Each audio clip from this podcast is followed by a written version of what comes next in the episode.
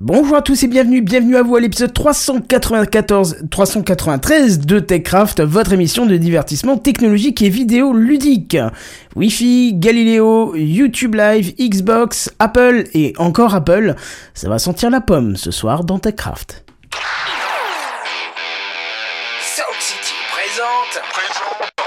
TechCraft. «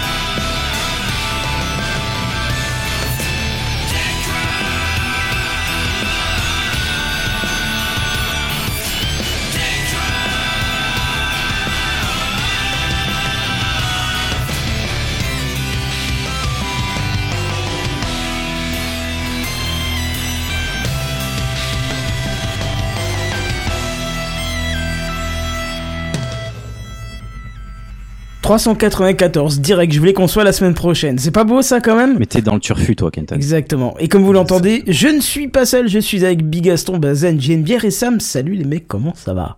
Oh, ben,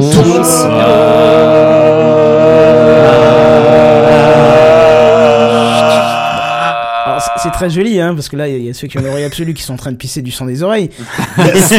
J'ai aussi un espèce de gros carré maintenant à la place de la forme d'onde, où tout est saturé, et je pense que ceux qui nous écoutent en voiture vont, vont mourir, en fait. Ça va te plaire, ça, au montage. On est- ouais. Ah non, non, C'est bah, tu sais bien que c'est du tourné monté, mon ami. effectivement, autant pour moi. Ça n'existe plus le montage. C'est pour ça que je fais toujours gaffe à avoir le- les meilleures qualités saut possibles. 2010. Et j'ai retrouvé la stéréo sur mon de sonore. Est-ce que c'est pas beau la vie? C'est magnifique la vie. Fantastique. Ceci est une révolution. Oh, Faut quand même se rendre compte qu'en fait les câbles ils bougent tellement pas, tu vois, euh, de semaine en semaine que c'était juste fallait que je les dé- débranche, je les nettoie et je les remette dedans et c'était bon. Tu vois, c'est titre. ouais. Peut-être pas non. Non. ça va, vous avez passé une bonne semaine? Excellente. Yes. Voilà. Le télé, mais thé yes. bordel. Bordel. T'as mieux que ça, c'est je crois que je motif. pourrais pas le supporter. Ça fait le bonheur de tout le monde, écoute. Bah écoute. Ouais, ouais, c'est vrai que ouais, plus que ça, c'est pas possible. Tellement c'est tellement c'est bien. Bah écoute, c'est parfait alors.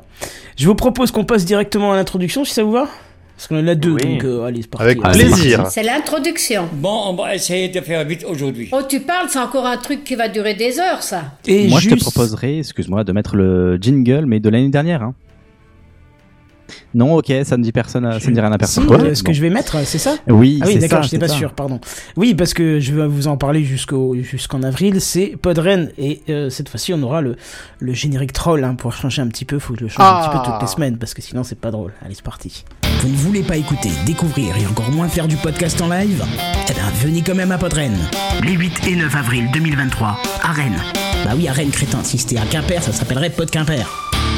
Enfin bref, venez découvrir. C'est la chenille qui redémarre. La ligne 2 du métro, enfin si elle n'est pas en panne. Les fumeurs et vapoteurs qui squattent devant l'entrée de la salle. Les gens qui dorment à l'arrache sur un canapé du coin repos. L'excellente bouffe de Madame Anna. Le café qui te crame la gueule si t'es trop pressé pour le boire. Même si tu viens pas pour écouter en live, tu passeras un moment inoubliable. Et si t'as la même chance que moi, on te crèvera un peu de voiture avant de partir. Inscription, programme et bien plus encore sur Démerde-toi, t'as qu'à chercher sur google.fr. Entrée gratuite. Enfin, si tu comptes pas le prix du voyage, de l'hôtel et de deux pneus à racheter. Avec J'avais ça vous n'êtes pas motivé, je sais pas ce qu'il vous faut. hein. là-dedans. Bah, c'est la phase B de Podren, hein, c'est les choses qui se passent euh, en dehors et puis voilà, donc ça peut être, euh, ça peut Le être assez sympa. Donc on vous y attend évidemment parce que nous on y sera et ça nous fera plaisir. Deuxième petite intro et là je l'ai rajouté un peu tardivement parce que euh, euh, je me suis un petit peu intéressé ce, week-end euh, à l'intelligence artificielle, pas sous forme de texte mais sous forme de, de graphisme dont, dont JNBR nous avait déjà mis énormément l'eau à la bouche. Et euh, c'est vrai que ces derniers temps, euh, Stable Diffusion, euh, par, par exemple, a, fait d'énormes progrès, a des, des résultats qui sont complètement indétectables. Hein. On ne sait pas si c'est un, artiste de, de qualité ou si c'est si c'est l'intelligence artificielle. Et je suis tombé en faisant quelques petites recherches parce que je me suis dit, tiens, je veux tester aussi puisqu'il y aura sûrement des offres gratuites. Et ben ouais. Et puis bon, Stable Diffusion, il y a un web web tester hein, en ligne. hein, vous pouvez le tester à l'infini, mais c'est pas très joli. Ce que ça donne c'est satisfaisant, mais c'est pas non plus euh, la, la, panacée, tu vois. Et euh, j'ai cherché encore un petit peu et je suis tombé sur un, un site plutôt pas mal qui s'appelle lexica.art. Et lexica.art, c'est un moteur de recherche euh, sur euh, les photos déjà générées par Stable Diffusion, mais avec un moteur particulier, un moteur d'IA très particulier qui donne un aspect graphique très sympa qu'on peut voir par exemple là en, direct sur le live. hein. c'est une image qui est, générée par ce moteur euh, spécifique. Et donc j'ai testé ce truc-là pour pour des besoins perso, pour de la production de de petits flyers et tout. Et puis comme j'avais un peu de mal à voir ce que j'avais, j'ai testé, testé. Et puis au bout j'ai eu euh, fin de l'offre gratuite et, et, bah c'était pas annoncé. Et donc du coup bah je me suis retrouvé un peu là. Et puis après je me suis dit mais en fait euh, autant utiliser le moteur de recherche. Alors, je vous invite à faire un tour sur lexica.art et regarder simplement ce qui est en page d'accueil parce que euh, c'est des choses qui ont déjà été générées par d'autres. Il y a des milliers et des milliers et des milliers d'images, voire peut-être sûrement des millions maintenant. Et en fait, plutôt que de s'amuser à générer, donc payer euh, un abonnement qui est somme toute un petit peu cher, je trouve, euh, je crois que c'est dans les 10 balles par mois, même plus, euh, bah, il suffit d'utiliser le moteur de recherche parce qu'il y a bien quelqu'un qui a cherché quelque chose en rapport euh, avec ce que vous avez cherché. Alors, moins que vous ayez des trucs vraiment extrêmement précis, euh, là, euh, bien sûr, il faudra payer pour prendre euh, votre euh, part de processeur sur le générateur. Vous pouvez déjà passer par le moteur de recherche qui est, qui est euh, très efficace euh, pour trouver ce que vous voulez. Alors, par contre, euh, je sais pas pourquoi, dès qu'il ne comprend pas ce que vous lui demandez, qu'il ne- n'a peut-être pas le mot-clé dans sa base de données, il te balance des, des, des photos de, de, de femmes. Euh, alors tout, tout est, tout est safe. J'ai euh, tapé tu- JN bière et j'ai beaucoup de femmes, Bah effectivement, voilà. avec des verres. Ok. Tu peux tester, Voilà. je, vais, je vais parler de GPS tout à l'heure, j'ai tapé GPS pour essayer de trouver une, une belle image qui allait. GPS c'était pas assez pour qu'il comprenne de quoi je voulais parler, il m'a mis que des photos de femmes. Euh, par contre, tu, tu tapes, Ah oui. euh, tape voir Kenton, tu vas voir, euh, il, il va C'est te- peut-être les narratrices de la voix de GPS, tu sais. C'est pas faux. peut-être, peut-être. Kenton, alors là, il cherche, il cherche. Attends, alors ceci dit, Kenton, Oh là tu t'es penché un peu sur euh, le- la technologie que ces, ces IA génératives elles utilisent. Alors, il faut, il faut. C'est euh, hallucinant. Moi, je me suis pas un peu penché dessus il y a quelques semaines et euh, ça m'a troué le cerveau. euh, tu veux dire la façon dont c'est fait? Ouais. Bah, il y a une excellente vidéo de, de Science Étonnante qui te l'explique euh, que c'est en fait euh, du débruitage de, de, de, de bruit blanc, on va dire. Ouais, en et image, ben, bah, ouais, ouais, mais, mais moi, ça m'a fait halluciner. À partir d'un espèce de dictionnaire de mots synthétisés en une valeur, euh, il essaye de, d'halluciner comme ça des images. Enfin, je, je suis tombé sur le cul. Oui, en plus tu utilises le bon mot, c'est vraiment euh, le terme halluciné qui a été euh, qui a été employé pour expliquer un peu comment ça se passait quoi. Euh, Parce qu'en gros, tu parles de bruit et t'essaies de, de, de dire, ah, euh, cherche un lapin, du coup, cherche genre deux oreilles, cherche euh, genre des yeux, une truffe, des, des poils, enfin, et c'est ainsi de suite. euh, c'est hallucinant. Ouais, ouais, c'est c'est carrément dingue. Et euh, ce qui est surtout, euh, ce qui est surtout hallucinant, c'est que, bah, justement, grâce au moteur de, de recherche dont je vous parlais là tout à l'heure, t'as à peu près tout ce que tu veux euh, chercher dedans. Euh, c'est déjà généré Bah, par quelqu'un. euh, je, je sais pas là maintenant ton, ton moteur de recherche exactement comment il marche, mais à mon avis, il doit pas être très très loin de d'un des sous-moteurs de, de, de l'IA en question. Parce que justement, l'IA en question, pour essayer d'halluciner son, pour savoir quoi halluciner, en gros, elle se base sur une autre IA qui, qui essaie d'interpréter les, les commandes euh, et les suites de mots, si tu veux. Oui, oui, oui, ça, ça, ça, j'ai bien pigé. Et du coup, je pense que ça doit être assez similaire. Bah, et puis après, la encore une IA en fait, derrière qui extrapole l'image pour lui donner une meilleure qualité. Enfin, ça, c'est un truc de ouf. Ouais. Bah là, là Lexicar par exemple, ça s'appelle euh, le, le- comment ça s'appelle? Ça s'appelle euh, euh, je retrouve l'info Lexica Aperture V2. Tu vois, c'est le moteur, le modèle en fait euh, d'IA qui, qui, qui traite euh, qui traite euh, en fait qui génère ton truc hein.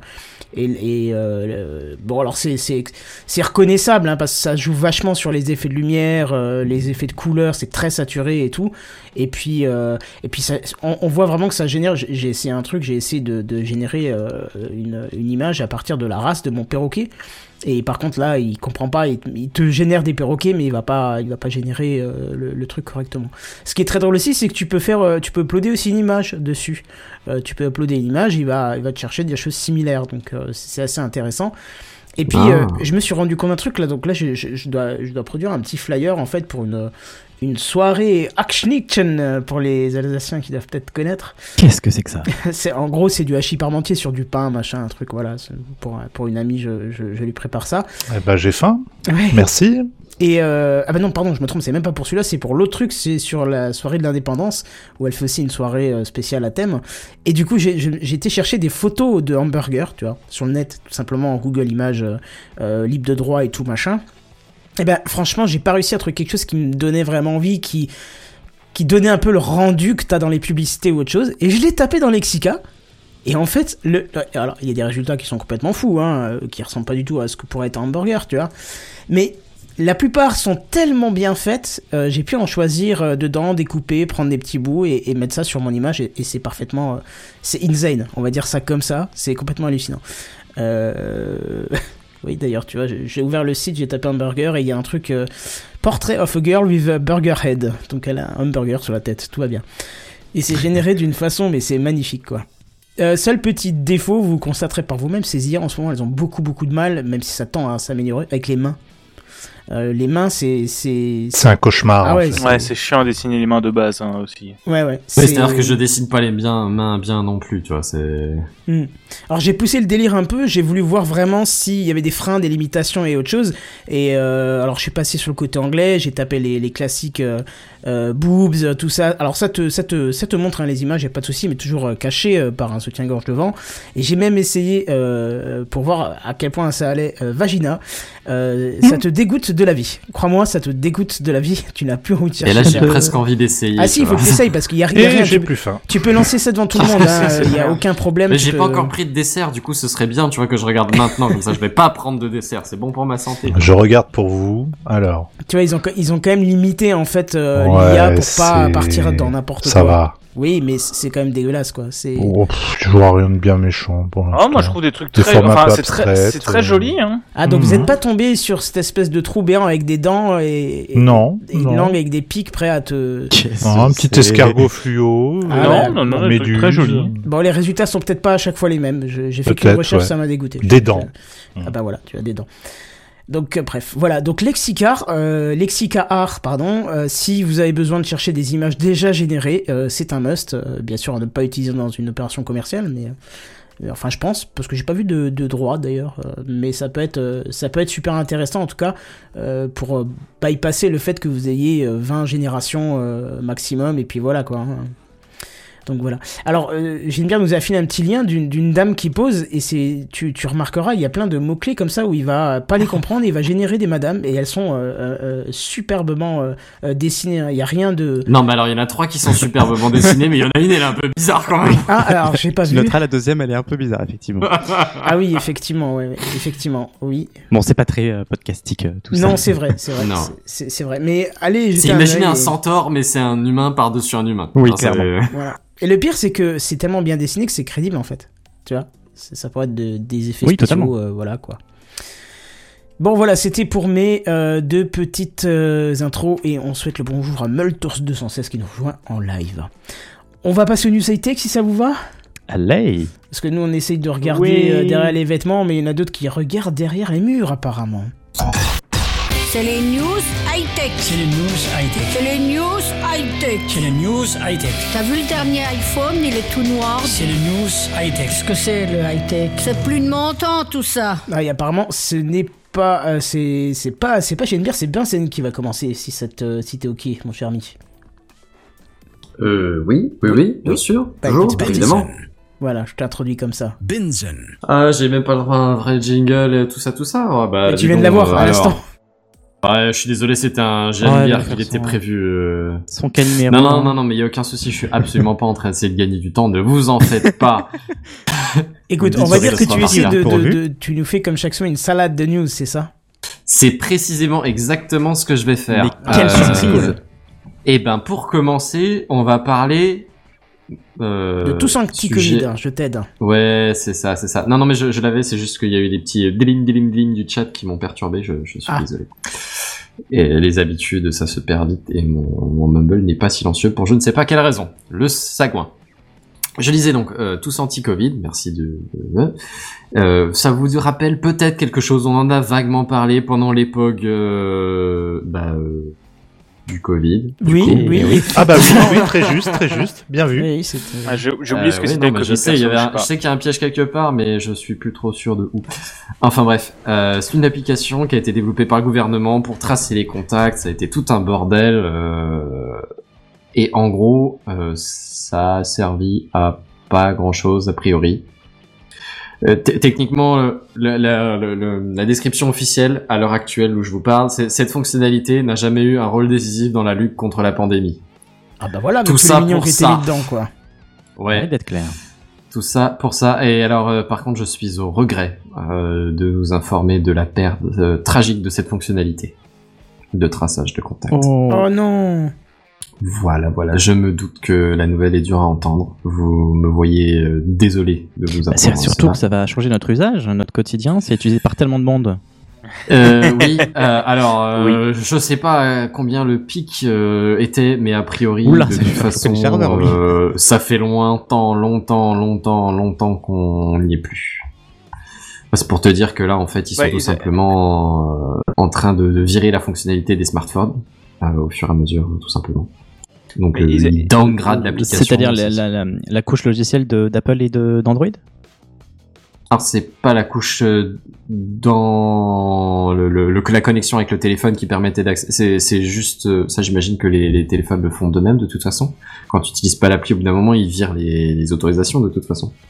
Ok, c'est non, non, je, je parlais juste vraiment au niveau de retire, l'application. C'est ça. Ils vont, ils retirent la fonctionnalité au niveau de l'application. Bah, ils la cachent, enfin ils la, démontent, un truc comme ça. Euh, L'application en elle-même fonctionne encore en théorie, c'est-à-dire qu'on peut en faire un port document pour euh, stocker ou pour accéder à ceux que vous avez déjà, les, les- les certificats de vaccination, de tests négatifs, de ci, de là, de tout ce que tu veux. En, en, en gros, ce pourquoi la plupart d'entre nous l'utilisaient, on va pas Ouais. se mentir. Si jamais ça doit resservir, quoi, parce que, enfin. On Oui, plus euh, a priori, moi je sais même pas si elle est encore installée sur mon téléphone, je vais être honnête, euh, ça fait longtemps que je l'ai pas ouverte. Alors moi, elle l'est, et au dernier test Covid euh, positif que j'avais fait, je voulais rentrer le, le, le QR code dedans, et impossible, il n'arrivait pas à le reconnaître. Donc c'est déjà pas bon, quoi. Ah oui, c'est mauvais signe, ça. C'est la dernière fonctionnalité qui reste. euh, Ouais. Au moins, faites ça bien, quoi. Ah, alors. bon, enfin bon, bref. Euh, a priori, il va falloir lui dire au revoir parce que c'est même prévu que l'application disparaisse euh, de intégralement, quoi, on va dire. hein. oui, euh, d'accord. Bon. mais en même temps, euh, si la pandémie n'est plus, euh, que c'est devenu une espèce de rhume classique pour lequel on fait plus de confinement ni rien, il n'y a pas trop lieu d'avoir euh, une application pour ça, quoi. Clairement. Enfin bref, voilà, c'était juste pour info, c'est un, ce n'est qu'un au revoir ou peut-être un adieu, je, je- on ne pourrait qu'espérer. Est-ce que je puis avoir une petite virgule sonore?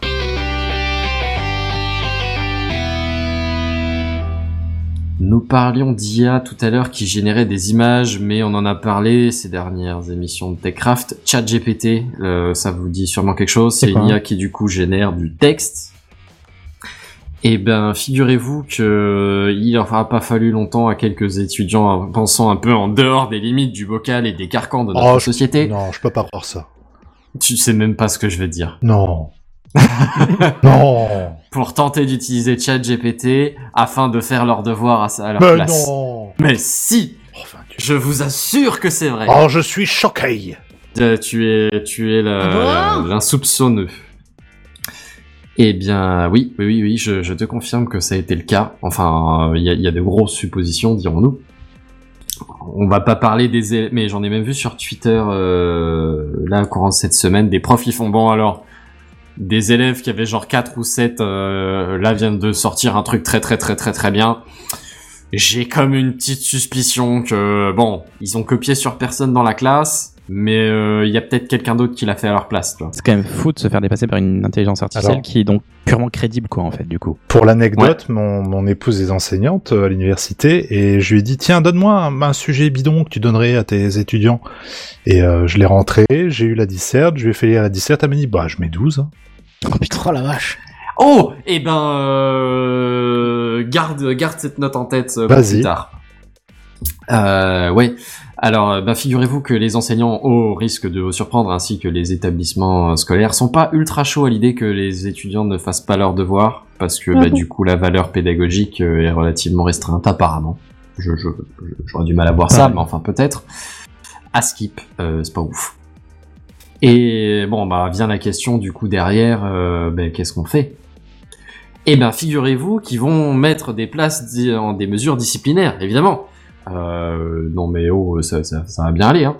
Notamment par exemple Sciences Po en France, hein, mais il y en a d'autres hein, partout euh, dans, toutes les dans toutes les grandes universités. Pour l'instant, je parle surtout des universités. J'ai pas trop entendu grand chose sur les établissements scolaires français.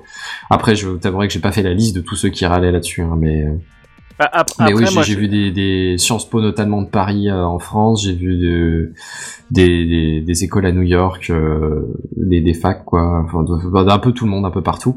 Il y en a plein qui râlent sur l'idée que les étudiants les utilisent et a priori c'est déjà le cas, Bon, ça a déjà été fait en tout cas. Et figurez-vous, vous risquez des sanctions. Euh, Ça peut aller en l'occurrence pour Sciences Po, j'ai vu que ça pouvait aller jusqu'à l'exclusion. En gros, c'est considéré comme une triche euh, bête et méchante. Hein. Il y a pas de il y a pas d'utilisation d'intelligence artificielle tolérée. moi, je me- je me Alors pose, que de euh, mon je- temps, je veux dire un petit Google Trad pour aider pour ton devoir d'allemand, ça passait, tu vois, c'était Oui, pas bien, mais mais, oui, c'est euh, clair. c'est clair.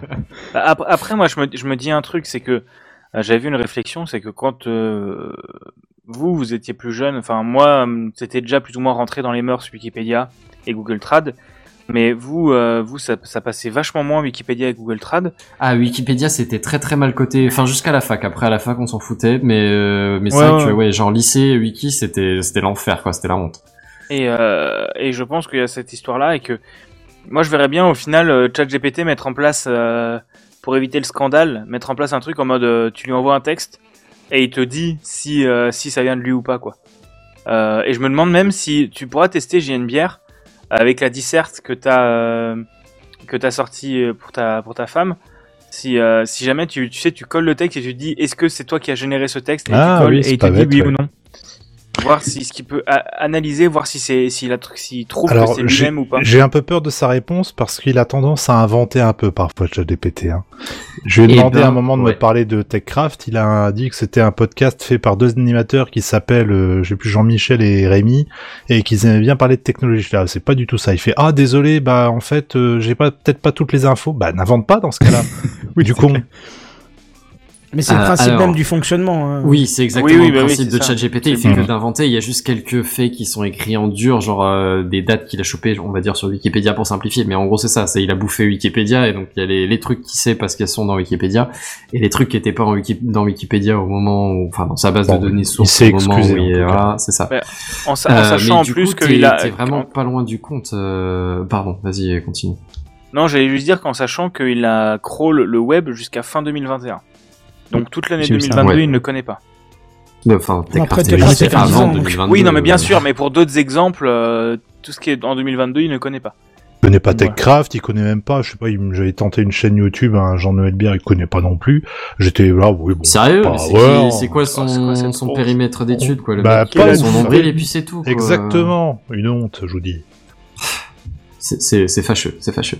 Mais euh, vous, vous n'êtes absolument, absolument, absolument pas loin du compte en fait, parce que figurez-vous qu'il y a deux, parce que du coup la question de c'est pas bien, il faut pas le faire, on va le punir. Oui, mais comment tu le détectes? Comment c'est qu'il faut faire pour les prendre sur le fait ces élèves qui trichent? Eh ben, il y a deux euh, solutions qui sont avancées. Et euh, vous n'êtes pas très très loin de, de taper de taper juste. La première, c'est de la part de d'OpenIA, AI, selon si on le prononce à la française ou à l'anglaise, en gros la, la société mère qui, qui a développé euh, ChatGPT. Euh, en gros, ce qu'ils veulent faire, c'est mettre un espèce de, de filigrane dans, dans les réponses du chatbot, et que ce filigrane permette du coup dire- de- de- d'affirmer avec certitude que là, là, c'est un truc qu'ils ont récupéré du, Un du watermark chat. en somme. Ah, exactement, mais pour un texte du coup. Mais, mais c'est exactement ça l'idée, ouais. Euh, watermark, je sais pas si ça parle à tout le monde, mais euh, c'est en gros un, un- un- une espèce de texte, enfin une, une griffe en surimpression sur une image qui, qui démontre l'origine ou, ou la propriété de. Oui, c'est comme la toutes les photos, qui- là, quand tu les cherches, et en, en fond Oui. derrière, il y a le nom de, de- du truc euh, stock photo, high stock photo, Ouais, machin, tu vois. Mais je suis pas sûr que ce soit euh, enfin, très euh, efficace en fait, parce que tu peux, je sais pas, tu chopes le code source de la page, t'enlèves le filigrane et puis c'est bon. Non, non, Je non, sais mais là, là c'est- c'est carrément en fait dans le texte généré, je pense. Ouais, là, c'est D'accord. ça, ça sera modélisé dans, dans le texte en fait. Ah, ok, ok. Et, ça- pour moi, c'est comme, euh, tu sais, les villes fantômes qui foutaient sur les cartes, euh, où ils te foutaient pour savoir, euh, pour éviter les plagiats dans les vieilles cartes, ils te mettaient des villes fantômes à certains, Oui. Ah ouais. à certains endroits, et, euh, et euh, il y en a dans à peu près tous les pays. Et, euh, et c'est des villes qui n'existent pas, et que si jamais tu la retrouves dans une autre carte que la tienne, tu sais qu'ils ont juste recopié la tienne euh, sans réfléchir. Google a fait ça en faisant des faux résultats de recherche parce qu'il s'était rendu compte que Bing copiait, copiait les, résultats de recherche de Google. D'accord. Mis La, la recherche Bing, c'est juste une recherche Google et ils Il y reformatent a eu le ça, truc. il y a eu ça pour certaines requêtes et ils se sont rendu compte comme ça que Bing copiait les. Je crois qu'on avait parlé à l'époque il y a longtemps. C'est possible, oui. C'est tout à fait possible. Enfin bref, ça c'est donc la, première méthode qui viendrait en interne du coup pour, euh, je pense que pour euh, garde une bonne image, hein, tu vois, tout simplement. J'imagine que c'est un peu comme quand Wikipédia, ils ont vraiment mis un, gros, un gros point fort que il fallait donner les sources de tout ce que tu balançais et que du coup maintenant en, en fin d'article Wikipédia, t'as trois pages de liens sur les sources. Ce qui est normal en somme, enfin oui. Ce qui, ce qui, ce qui est normal, ce qui est normal. Hum, c'est- je remets pas ça en question, mais je veux Oui, dire, bien c'est juste, euh, ils essaient de se donner une bonne image, sans que ce soit forcément, une- enfin, je, je veux pas leur prêter une mauvaise intention, hein, c'est, c'est, peut-être en toute bonne foi que leur outil a pas été prévu pour ça. Je veux dire, ils veulent faire avancer les choses, pas permettre aux, aux étudiants de tricher. Mais, euh, mais, mais enfin voilà, c'est un, c'est un effet de biais qu'ils essayent de, de corriger. Donc. Et figurez-vous que euh, Monsieur Bière, on reprend euh, ta, ta, la note que, que, que, Oui. que votre compagne, votre prof de un style de compagne euh, a, a estimé pour euh, pour le, le, le chat GPT que vous lui avez soumis. Et ben figurez-vous qu'il y a des profs qui aiment ça, notamment en France, qui ont qui ont calculé qu'il y, a- il y a plein de leurs élèves qui ont donné des réponses assez similaires à leurs devoirs. Hmm. Mais euh, pas, pas, pas des copier-coller, hein. clairement c'était pas des copier-coller. Disons, le, le, le terme n'était pas les mêmes. Mais la structure, la syntaxe, le, la façon de construire et les phrases et le texte Le de ton, façon plus générale euh, était, était assez similaire, tu vois. Genre, il y a une espèce de pattern qui arrivait, genre, euh, je sais pas moi, pour, pour faire très grossièrement, il y avait genre introduction, ouverture, euh, contre-argument, conclusion et voilà, tu vois. Imagine ça comme ça. commençait par de tout temps. Alors, attendez, ouais, non, non, non, non, non, non, non. C'est ça. Euh, bref, et du coup, c'était vraiment des, des textes un, un, un peu similaires, tu vois. C'était, c'était genre une espèce de même recette, tu vois, un espèce de même modèle qui était employé. Euh, alors après, le, le contenu, c'était, c'était pas toujours le même. Hein. Une fois, c'était de la crème à la vanille, une fois, c'était un éclair au chocolat, tu vois.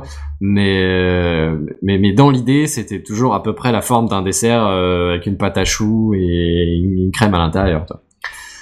Euh, et du coup, bah, l'enseignante, euh, elle, elle s'est dit, bah attends, ça paraît louche cette histoire. Oui. Cette histoire de chat GPT, ça ressemblerait pas un peu à ça, tu vois. Et alors, elle a testé de faire, euh, de, de faire faire l'exercice à chat GPT, et puis effectivement, il leur sortait un espèce de même long texte avec la même grosse structure narrative euh, euh, standard, tu vois. Et, et du coup, elle fait, Hmm, est-ce que ce serait-il pas louche cette Est-ce qu'il n'y aurait pas poisson sous caillou, là, un peu? Exactement, baleine sous gravillon, je crois que c'est le terme technique. Putain, fatigué. c'est discret mais pas trop. Euh, ouais, et donc euh, là où j'en arrivais à cette histoire de 12, et ben figure-toi que d'une copie à l'autre, elle, elle, aura- elle aurait noté entre 10 et 10,5 et euh, 12,5 pardon, et donc elle a mis euh, 12 aux, aux étudiants qui ont utilisé le chat GPT.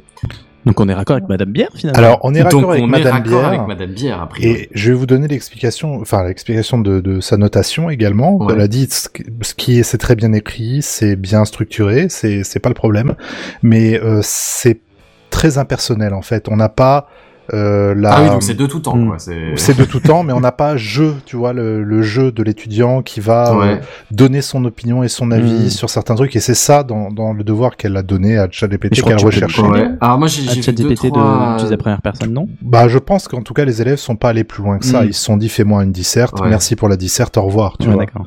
Ouais, moi, moi, j'ai eu deux trois deux trois euh, similitudes, mais c'est pas exactement forcément du, du même ordre, mais c'était un peu l'idée du genre euh, à tout à un moment donné, j'utilisais genre un exemple personnel relatif à un grand-parent proche ou un truc comme ça. Je, je, je sais plus Ouais, quel était le sujet, mais voilà. Et euh, ouais, et dans, dans la même idée, euh, il y avait très peu d'argot, c'était que un langage euh, littéraire, tu vois. Donc j'imagine que c'est basé sur le fait que bah, euh, l'appli, quand elle a appris à parler, elle a utilisé que de la littérature, voilà. Mm. Et alors le truc qui m'a vraiment fait sourire, c'est que les textes, et les, les, les textes générés étaient sans faute de frappe, sans faute de Ah bah oui, conjugaison, de machin. Et là, Eh tu bah dis, hmm, ça en dit quand même gros sur le, le travail des élèves, tu vois. C'est-à-dire que d'habitude, quand on rend des trucs, c'est quand même un peu crado, tu vois. C'est infernal. Infernal. Ah, de ouais. ce que je vois, c'est infernal. Donc, si un jour, effectivement, tu débarques avec une syntaxe, une grammaire, hmm, aux petits oignons, oui, là, il y a effectivement, C'est assez sous, sous gravier, là, oui, clairement. Ouais, en termes de, de discrétion, ça se pose là, quoi. Plus bof. C'est assez sous gravier. J'aime bien cette formulation. Je, je on va en trouver, on va en trouver. C'est on va assez sous demander à gravier. ChatGPT de c'est- faire des synonymes de cette expression. Oh. Eh bien voilà. Et voilà une utilisation qui est euh, somme toute euh, pas pas, euh, pas, pas, pas mal avisée, on va dire. Et Tout à fait. Euh, ouais, et euh, dernière petite question que je me suis posée au passage, et donc je vous en fais profiter parce que j'ai quand même regardé la réponse au passage. Euh, ChatGPT, test de Turing. Est-ce que le test de Turing, ça vous parle? Oui. Bien sûr. Oui. Oui. Et vous êtes demandé si ChatGPT pourrait passer le test de Turing Parce que moi. Logiquement, je dirais La question je s'est posée, effectivement, j'ai cru voir passer quelque chose là-dessus. Ouais, et ben, euh, a priori, euh, les, les mecs ont carrément posé à ChatGPT la question, genre, est-ce que tu penses que tu pourrais passer le test de Turing? Et euh, et alors le, le- je sais pas maintenant si c'est une réponse prévue ou si c'est une réflexion de, C'est ça. de, de truc, mais en gros, ce qu'il a répondu, c'est, je suis pas une. Euh, non, c'est pas ça. Ouais, je, je, suis pas fait pour euh, pour euh, répondre au test de Turing. Je suis fait pour euh, pour faire de la conversation en gros. Je, je suis là pour répondre aux questions et fournir des, des infos, mais je suis pas là pour gagner le test. Et donc je ne sais pas si je pourrais répondre, euh, je pourrais passer le test de Turing. Mais c'est Euh. va- c'est vachement intéressant parce qu'on en revient à une news qu'on a fait il y a quelques mois de ça. Je sais plus qui l'avait fait, c'est peut-être moi, je sais plus. Où il y avait un ingénieur de chez Google qui s'était fait tège euh, de chez Google justement parce qu'il était en train de clamer haut et fort que euh, Google avait inventé une IA avec qui il avait eu des conversations très poussées et il disait bah putain ça y est c'est c'est une forme de vie, euh, il faut la respecter, tatati tatata. Vous ce n'est pas de ça? Si, je me souviens Non. de ça effectivement, ouais. Je sais plus le nom de ce monsieur Ouais, et c'était un, euh, un prêtre ou je sais pas quoi en même temps. non non euh, non non non, c'était un Non non, c'était un ingé de. de Un ingé mais qui était aussi euh, pas, euh, pas prêtre, c'est quoi l'équivalent chez, chez les Américains là une secte. Non, tu sais, tu, tu peux faire ton, ton métier, mais tu. Oh, il y avait une série sur un mec comme ça qui a toute une famille. là.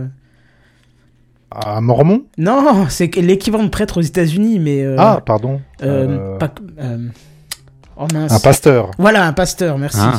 Et les pasteurs ils peuvent bosser, se marier, tout ça, tu vois. Et en fait, il me semble- de ce que je me souviens de cette histoire, c'est qu'il était pasteur et, Ah. a- Ah mais a- pasteur, c'est pas son job du coup Euh, Enfin, non, non, enfin, non, tu peu- peux le faire à côté, peu quoi. Oui, oui, voilà. Et puis. Mais euh, écoutez, ce sera la- de- le débat de ce soir. On est là jusqu'à 23h. Allez. Non, on va pas faire ça. Peut-être pas, peut-être pas. Euh, oui, ben en gros l'idée c'est que, alors je, je sais pas si quelqu'un a essayé de lui faire passer un test de Turing, mais a priori l'IA, quand on lui demande son avis, elle, euh, elle, pense que plutôt non, mais elle ne peut pas le dire avec certitude si, si elle réussirait ou pas, parce que pour elle, elle n'a pas été conçue pour ça et donc elle sait pas si elle arrivera à le faire. Euh, notamment, il y a des spécialistes qui ont qui ont estimé qu'a priori pas trop parce que l'IA a pas été conçue, enfin c'est une IA qui a été conçue pour donner des réponses plutôt techniques, pratiques, tu vois, euh, pas, pas pour euh, pour faire la conversation, genre euh, ta meilleure pote, tu lui racontes ta journée, et elle fait oh ma pauvre, ma chérie, qu'est-ce qui t'arrive, machin, tu vois. C'est pas trop une, pas trop capable d'em- d'empathie, de, de, de conversation un peu improductive entre guillemets.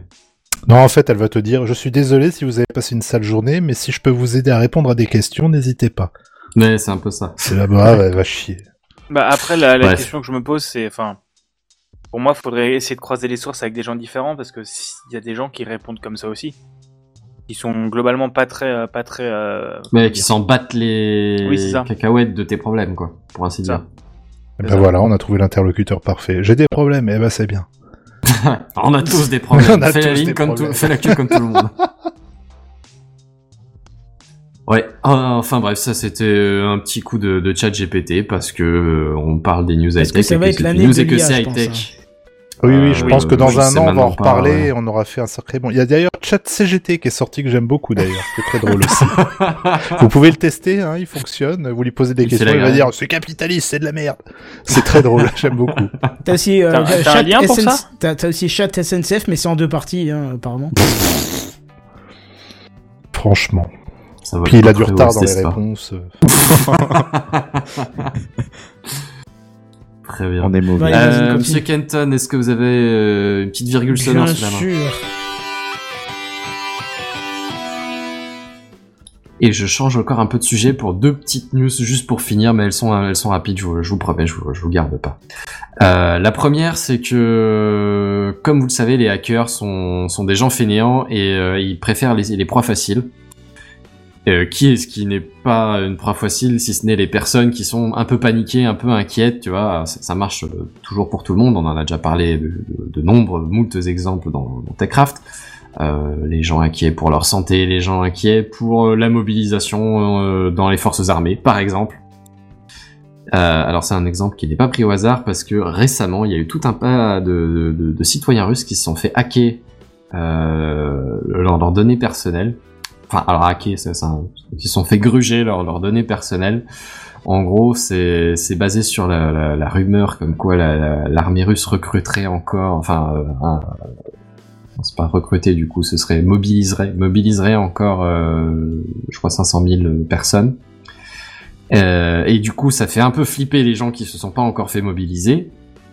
Et du coup, qu'est-ce qu'ils font? Et ben, ils vont sauter sur la première rumeur de ah voilà la liste de, de tous les gens qui sont mobilisés, vérifiez si vous êtes dessus. Il faut Hmm. juste donner vos, vos données, faut juste vous, vous identifier avant. euh.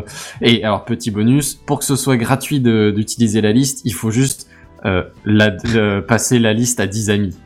Alors vache. ça, j'ai quand même trouvé que c'était très beau. Putain, mais c'est de retour les années payes 2010, pour te quoi. C'est quoi cette merde? données, Soit Tu soit tu propages ça à 10 personnes volontairement, tu vois. c'est quand même beau. C'est merveilleux. Voilà, et donc c'est comme ça que cette espèce de, de vente panique est arrivée. Alors principalement sur Telegram, euh, que je n'utilise pas, mais qui apparemment est ultra populaire en Russie. Ok. Euh, ouais, et a priori ça, ça a vraiment bien bien bien marché. C'est-à-dire qu'il y a vraiment beaucoup de gens qui avaient peur de se faire euh, mobiliser et qui sont tombés dans le panneau, mais direct. Et moi je me fais juste une petite remarque, c'est qu'on on vanne plutôt les, les personnes âgées en règle générale comme étant des, des proies faciles, mais la mobilisation a priori là ça concerne pas particulièrement les personnes âgées, tu vois. C'est peut-être plus les gens de notre Plutôt âge. oui, ouais. Ouais. Et apparemment ça marche quand même pas mal. Ah oui, oui, je te confirme. Voilà. Euh, mini virgule sonore. Euh, mini, oui. c'est une virgule sonore. Merci, c'était juste une toute petite. Euh, oui, alors on vient de voir des hackers qui profitaient de la crédulité des gens, mais figurez-vous que certains hackers ont du cœur. Et euh, Oh. oui, c'est clairement un slogan pour euh, une, déma une campagne euh, quelconque, Euh, sans, sans aller trop loin quand même, mais disons que c'est euh, alors je, je vais dire une, société de hacking, mais c'est en gros une société qui met à disposition un logiciel qui sert à faire du, hack. Euh, ty- typiquement hein, celle qui s'infiltre par une petite faille qui euh, crypte toutes les données et qui demande une rançon pour euh, pour décrypter les données. Typiquement cette société, elle vend du coup son service et elle, demande juste une petite part des bénéfices engrangés par euh, par du coup les hackers qui, les- utilisent. Et ben figurez-vous que la société en question, euh, qui s'appelle Logbit, euh, a, présenté ses, ses excuses officiellement après qu'un de ses entre guillemets clients membres a attaqué un hôpital pour enfants. Ah. Euh, apparemment, tu vois, c'est les mecs, ils ont quand même une éthique. Tu vois, c'est pirates des Caraïbes. Les mecs, c'est des pirates, mais des pirates gentillonnés, tu vois. Des white hat. Alors, Tu, tu peux pirater, mais pas pirater enfant. c'est- euh, les hôpitaux pour enfants. A priori, ils ont une espèce de code comme ça, que, une espèce de charte, tu vois, comme quoi personne lit les petites lignes hein, quand tu fais ouais, j'ai lu, j'accepte. euh, personne lit jusqu'à la des- il y a fin. des personne, CGU. personne. Il y a des. CGU de Apparemment, il y avait ransomware. des CGU parce que du coup, il est interdit d'utiliser leur, leur logiciel euh, à Logbit pour chiffrer des institutions où les dommages du coup, enfin une fois que, que tout est chiffré, ça peut entraîner la mort, comme par exemple euh, des centres de cardiologie, de neurochirurgie, des maternités, des choses comme ça. Euh, C'est-à-dire que les institutions où il y a des, des de la haute technologie qui, qui utilisent de, de l'informatique, hein, on pense par exemple à des IRM ou des, des robots assistants euh, d'opération, ce genre de choses, qui, euh, qui du coup euh, utilisent de la haute technologie pour sauver des vies, tu vois, des, des trucs vraiment critiques. Euh, ouais, et donc a priori il y a quelqu'un qui a utilisé euh, leur logiciel pour attaquer un hôpital, et ben euh, visiblement ça leur a pas plu, donc la personne s'est fait virer. Ils ont plus accès à leur, à leur, traitement, à leur logiciel, à leurs ressources. Et ils ont, ils ont, ils ont fourni à, l'hôpital en question une assistance pour décrypter les, données cryptées. Ah, c'est fantastique. Vraiment, c'est fantastique. C'est. Alors fantastique, je sais pas, parce que bon. euh, non, c'est pas fantastique, mais, genre vraiment le truc, quoi, mais c'est, euh, c'est, je, trouve- je trouve l'histoire passionnante. Genre vraiment, c'est, c'est, ok, on vend des trucs qui peuvent foutre la merde dans des boîtes de ouf. Merde, ils ont piraté un hôpital pour enfants. Bon, ah ah, non, on pas vous les aide. enfants. On- on- en fait, on est aussi des antivirus. Vous pouvez, euh, machin. C'est incroyable. Enfin, je- Ça, bah, a priori, de toute façon, ils doivent bien être capables de, de fournir la clé, tu vois. Enfin, quelque part dans leur, dans leur logiciel, il y a la cryptage, mais aussi le gré de décryptage si tu payes, tu vois. Donc là, ils ont juste pas fait payer, a priori. Ce qui prouve que eux, a priori, sont euh, plutôt euh, bons commerçants. Parce qu'il y en a, tu t'as beau payer, tu auras rien. Alors, a priori, ouais, leur, leur système, tu, tu payes, tu, tu récupères ton truc quand même. quoi. Euh, mais justement, ils défendent l'idée qu'ils mettent des limites pour essayer de défendre leur réputation. Et ça se tient un peu parce que dans l'idée, euh, du coup, ils vendent leurs services. Techniquement, eux, c'est des développeurs, tu vois. C'est- pas eux qui choisissent leur- les cibles de hack et qui, qui, qui négocient les, les montants Oui, et les gens comme ça. ça, ils en prennent fait, une com, tu vois. euh, Alors oui, oui, bien sûr. Mais, mais dans l'idée, eux, ce sont des commerciaux entre guillemets, tu vois. Ils peuvent, ils, ils ont, ils ont, ils ont les mains propres entre gros guillemets. On est bien Ouais. d'accord. hein. Mais directement, c'est pas eux qui mettent les mains dans. Oui. Ils Ouais, font juste le, le logiciel, quoi. Je, je suis bien d'accord. Hein, c'est euh, moralement, ils sont tout à fait euh, voilà. Mais eux, ce qu'ils font, c'est fournir un service, tu vois. Et donc, je pense dans l'idée, dans cette idée-là, c'est euh, comme c'est des commerciaux derrière, ils vendent leurs services. Bah, il faut qu'ils aient une bonne image. Enfin, c'est toute une question d'image, tu vois. Oui, pour que oui, quelqu'un aille leur acheter leur. Si- euh, c'est ça, oui. Et leur- s'ils veulent pas être attaqués de service, ouf on non plus, euh, ouais, c'est sûr. C'est ça. Et puis derrière, ils veulent peut-être pas, comme comme là encore, toujours, c'est une société commerciale, machin. Il y a forcément une question d'image, mais il y a aussi une question d'image auprès des autorités. Tu veux peut-être pas trop attirer l'attention, tu vois. Tu veux peut-être pas devenir l'ennemi public numéro un non plus. Oui. Donc peut-être que tu veux éviter de causer directement la mort de gens.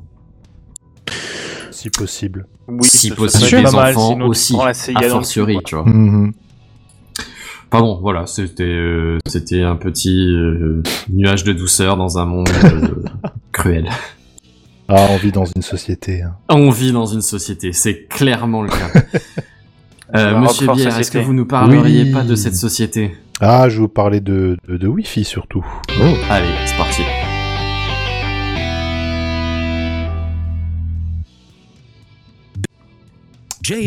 Beer. Oh, je l'ai fait en même temps.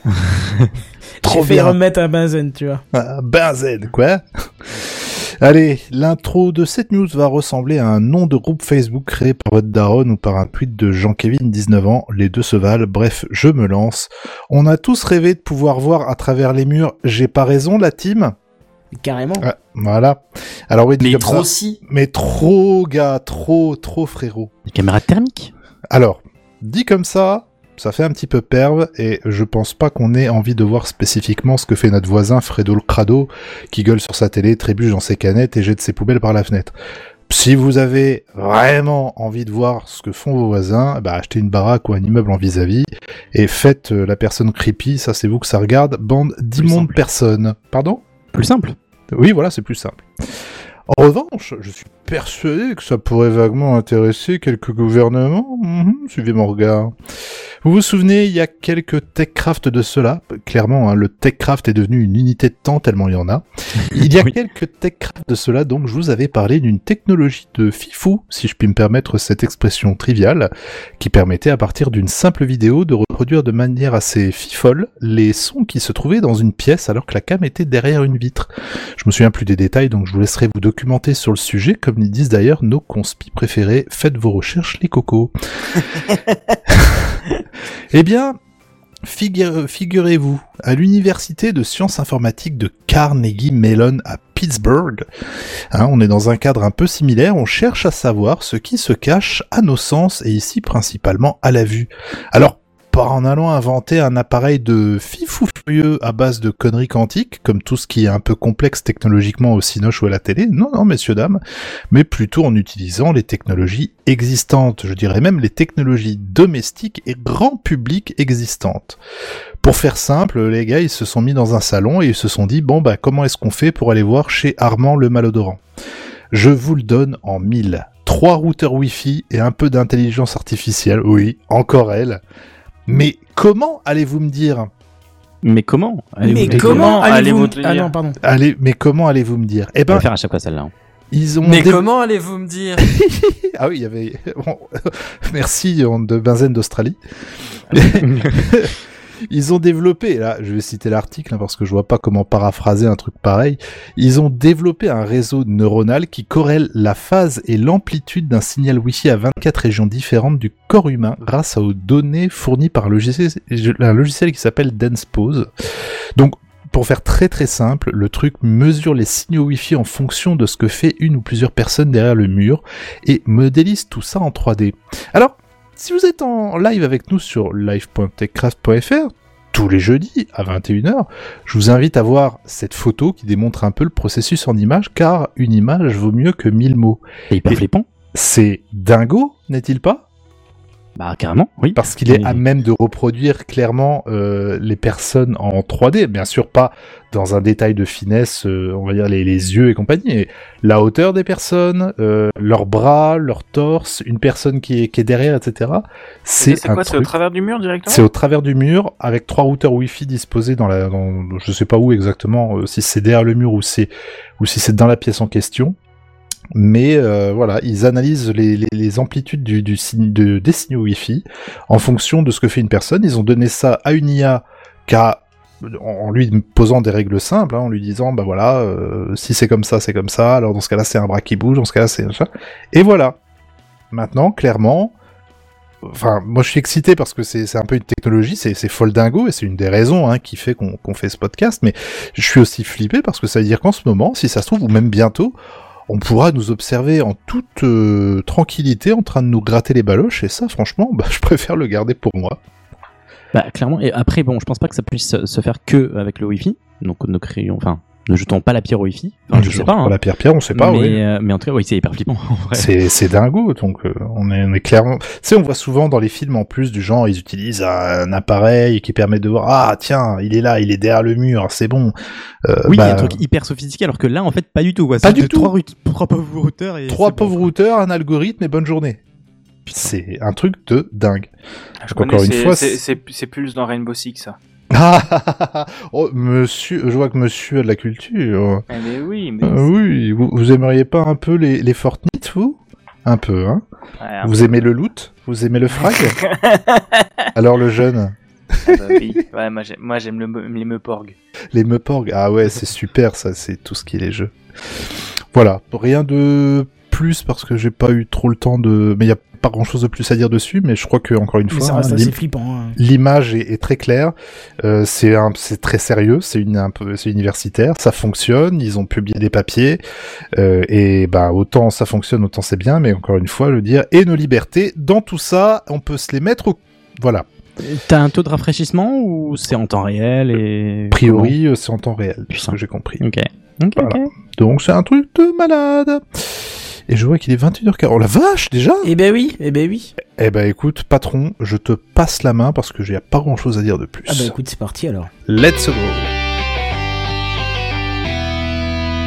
Kenton. Ouais, je vous avais dit tout à l'heure, on va parler de GPS euh, parce que, euh, car même si c'est un système de positionnement qui a été mis en place dans les dans les années 80 et qu'il n'a pas beaucoup évolué, enfin côté satellite du moins, hein, parce qu'on va pas en remettre tous les 5 minutes dessus. Euh, côté récepteur, on a réussi avec les années à avoir des choses de plus en plus rapides et efficaces. hein. Par contre, quoi qu'on en dise, il en reste encore, euh, il reste pas encore assez précis dans certains cas. hein. Je pense notamment pour le guidage dans de grandes villes où, le seul GPS est bien incapable de savoir sur quelle voie on se trouve, ou si on est une bretelle d'entrée d'autoroute ou de sortie, ou au-dessus, en dessous, quand plusieurs autoroutes se croisent, bah, c'est toujours un peu euh, compliqué. Par contre, il y a Je, je autre... veux pas briser tes news, mais, mais t'es au courant qu'on n'a pas tous la même qualité de positionnement. C'est-à-dire que le GPS à la base c'est un service qui a été fait par l'armée américaine. Ah, mais et si, t'es en train de casser ma news, là. une marge. Ah, bon. Eh bah oui, c'est pour ça qu'on écrit le texte, tu sais, c'est pour que les autres ne, ne fassent pas ce que tu viens de faire, mon, mon cher ami. Et ben je. Là, là, là, là, là, là, là, là, Moi, je, je ne lis pas les news des autres pour ne pas me spoiler. Ah ouais, mais pour, ne pas me divulgacher. Là justement, parce que euh, il y a un autre système de constellation dont je vais parler ce soir, il y en a plusieurs, hein, mais je vais en parler d'un particulièrement, qui fait aussi très bien le taf, c'est le système Galileo, qui contrairement au GPS, qui est américain, la Galileo, c'est un projet commun entre l'Union Européenne et l'ESA, donc bien de chez nous, et qui a été lancé en 2016. Alors je dis lancé, c'était à peine exploitable, parce qu'ils envoyaient encore des satellites, et ils ont continué depuis, et euh, alors faut savoir que c'est de nos jours parfaitement utilisable. hein. D'ailleurs, les applications GPS de, de vos smartphones euh, l'utilisent sans que vous le sachiez. Euh, mais ce qui est intéressant avec Galileo, c'est que cette, semaine justement, euh, il y a une annonce qui a été faite par l'ESA concernant la mise en route d'un service haute précision horizontale et verticale. Alors je cite Jean-Yves Le Gall, l'ancien patron de l'agence spatiale française. Avec le GPS, vous savez dans quelle rue vous êtes. Avec Galileo, vous saurez de quel côté du trottoir. Mais ce qui ne savait pas le bougre, c'est que maintenant, grâce à ce nouveau service mis en place, c'est encore bien plus précis. euh, et grâce à cette nouvelle précision, on pourra même savoir si vous marchez du côté droit ou côté gauche du trottoir. Car la précision est, asseyez-vous, je vais vous la dire, vous allez tomber de votre chaise, 20 cm en horizontal, 40 cm en vertical. Oui, oui, vous avez bien entendu. Et ça Carrément vous- bon à prendre. Bah Ah oui, ouais, c'est pas mal ça. carrément hallucinant. Oui, surtout, euh, rappelez-vous que c'est cette précision ultime, elle, elle se fait grâce à des satellites qui sont à 23 000 km de vous au moment où vous avez le résultat. Hein c'est pas la borne 4G ou 5G de, de- qui est sur le toit du bâtiment d'en face, c'est les satellites qui sont à 23 000 km de la Terre. Et euh, grâce à ça, ils arrivent à vous dire 20 cm en horizontal, ce qui est ultra précis, et 40 cm en vertical, ce qui est d'autant plus euh, impressionnant puisque, effectivement, j'en parle avant pour les problèmes de placement sur les autoroutes qui chevauchent. Là, évidemment, il n'y en aura plus. Deux petits points négatifs cependant. Ah bah oui, parce que euh, tout n'est pas rose dans le meilleur des mondes. Hein. Pour pouvoir bénéficier de cette précision gratuitement, le système il tourne en service level 1 et il demande 300 secondes pour vous fournir cette précision. Ah merde. Eh oui, attends. Par contre, le GPS alors. Ultérieurement, il y a un système qui pourrait tourner en service level 2 qui serait disponible et ne nécessiterait qu'une centaine de secondes pour atteindre cette précision. Ce qui m'amène au deuxième point négatif. Vos téléphones ou GPS actuels ne seront pas en mesure de pouvoir exploiter cette précision. Il sera nécessaire d'utiliser des récepteurs haut de gamme qui ne sont pas encore commercialisés pour le grand public. Je pense que l'armée les aura, mais que nous on pourra se gratter. Après, j'ai envie de vous dire. Pardon J'ai juste une question. Tu entends quoi par service level 1 et service level 2 en fait C'est le nom des, des, de- du service qui, qui, qui va être mis en place en fait. euh, Ah oui, c'est juste un nom donné comme ça. C'est voilà. pas. Après t'as les pas- IP et nous Ok. on est juste les Pi, tu vois. Non, mais je, je me disais, je me disais que c'était peut-être, tu sais, des, enfin, comme le modèle OSI avec des couches, c'était peut-être dans genre un truc, un terme technique euh, bête, mais non. Non, je pense que c'est la qualité de précision de, de l'appareil qui s'appellera service level 1, service level 2, euh, machin quoi. Euh, alors après, j'ai aussi envie de vous dire, rappelez-vous euh, de vos premiers GPS, grosses boîtes qui mettaient une plombe à borner vos trois satellites minimum pour vous localiser et qui consommaient, qui consommaient à peu près un Tchernobyl à l'heure. Donc euh, je pense qu'avec les, les années, je suis convaincu que ça rentrera dans nos smartphones et que ce sera un service qui sera euh, complètement logique et qui nous rendra bien des services et qui nous rendra bien à la police aussi quand il faudra pas. Donc ça c'est aussi un risque, mais bon voilà. Qu'est-ce que vous en pensez de ces données euh, complètement hallucinantes de 20 cm C'est surtout le 20 cm en horizontal, c'est complètement dingue. Euh, le mec dit- même 40 en vrai, mais oui, c'est hyper prometteur. Ouais, parce que on a, on a parfois du mal à se représenter ce que c'est, et, et le, dans l'article c'était écrit, et c'était très bien trouvé, par un des responsables de l'ESA qui disait c'est l'espace entre votre pouce et votre index quand vous tendez les doigts. Et là, tu te rends compte à quel point un satellite, enfin des satellites à 23 000 km de là sont capables de t'envoyer un signal assez précis pour que tu puisses localiser comme ça. C'est complètement dingue. hein. Bah, j'a- J'avoue que je suis très intéressé par le truc. D'un point de vue technique, pour moi, c'est. Bon, d'accord, tu vas avoir tous les aspects militaires, mais bon, ça. Comme tout. Mais je me dis, pour même pour le BTP, parce qu'il y a des, des positions. Pour tout ce qui est. Enfin, BTP ou cartographie, ça va être incroyable. Déjà que la France est en train de recartographier, tu sais, tout le. L'hygiène était en mission depuis quelques années de euh, passer avec un, un lidar euh, sur l'intégralité du monde et avoir des trucs en précision de moins d'un mètre. Et je me dis, tu couples, tu couples, tu couples ça à, à Galiléo. Je me dis, il y a moyen d'avoir des cartes ultra précises de la Mhm. France Bah oui, carrément. et, et pas que des routes en fait. Mais non, mais même pour le traçage d'animaux qui sont en surveillance, qui sont en études Mm. ou autre chose, il y a des choses intéressantes à faire. Un autre truc plus courant, un peu useless, mais je te donne un exemple qui moi me, me parle. Tous- tous les jeudis matins, je prends une sortie d'autoroute près de près de Metz, qui est euh, qui est euh, quasi tout le temps bouchée en fait. Et donc je me retrouve sur cette voie de sortie d'autoroute à l'arrêt. Mais sur une voie de droite, donc pas exposé vraiment au, au flux de circulation. Bah, le GPS me demande à chaque fois si euh, s'il y a un ralentissement ou un accident sur l'autoroute. Tu vois, il ne comprend pas que je suis sur la bretelle de sortie. Donc là, avec cette précision-là, il le comprendra. Alors je te dis, c'est useless, on s'en fout. Au final, ça a que très peu d'utilité. Mais c'est un exemple parmi d'autres euh, qui montre que cette précision peut apporter quelque chose. Tu vois. Hmm.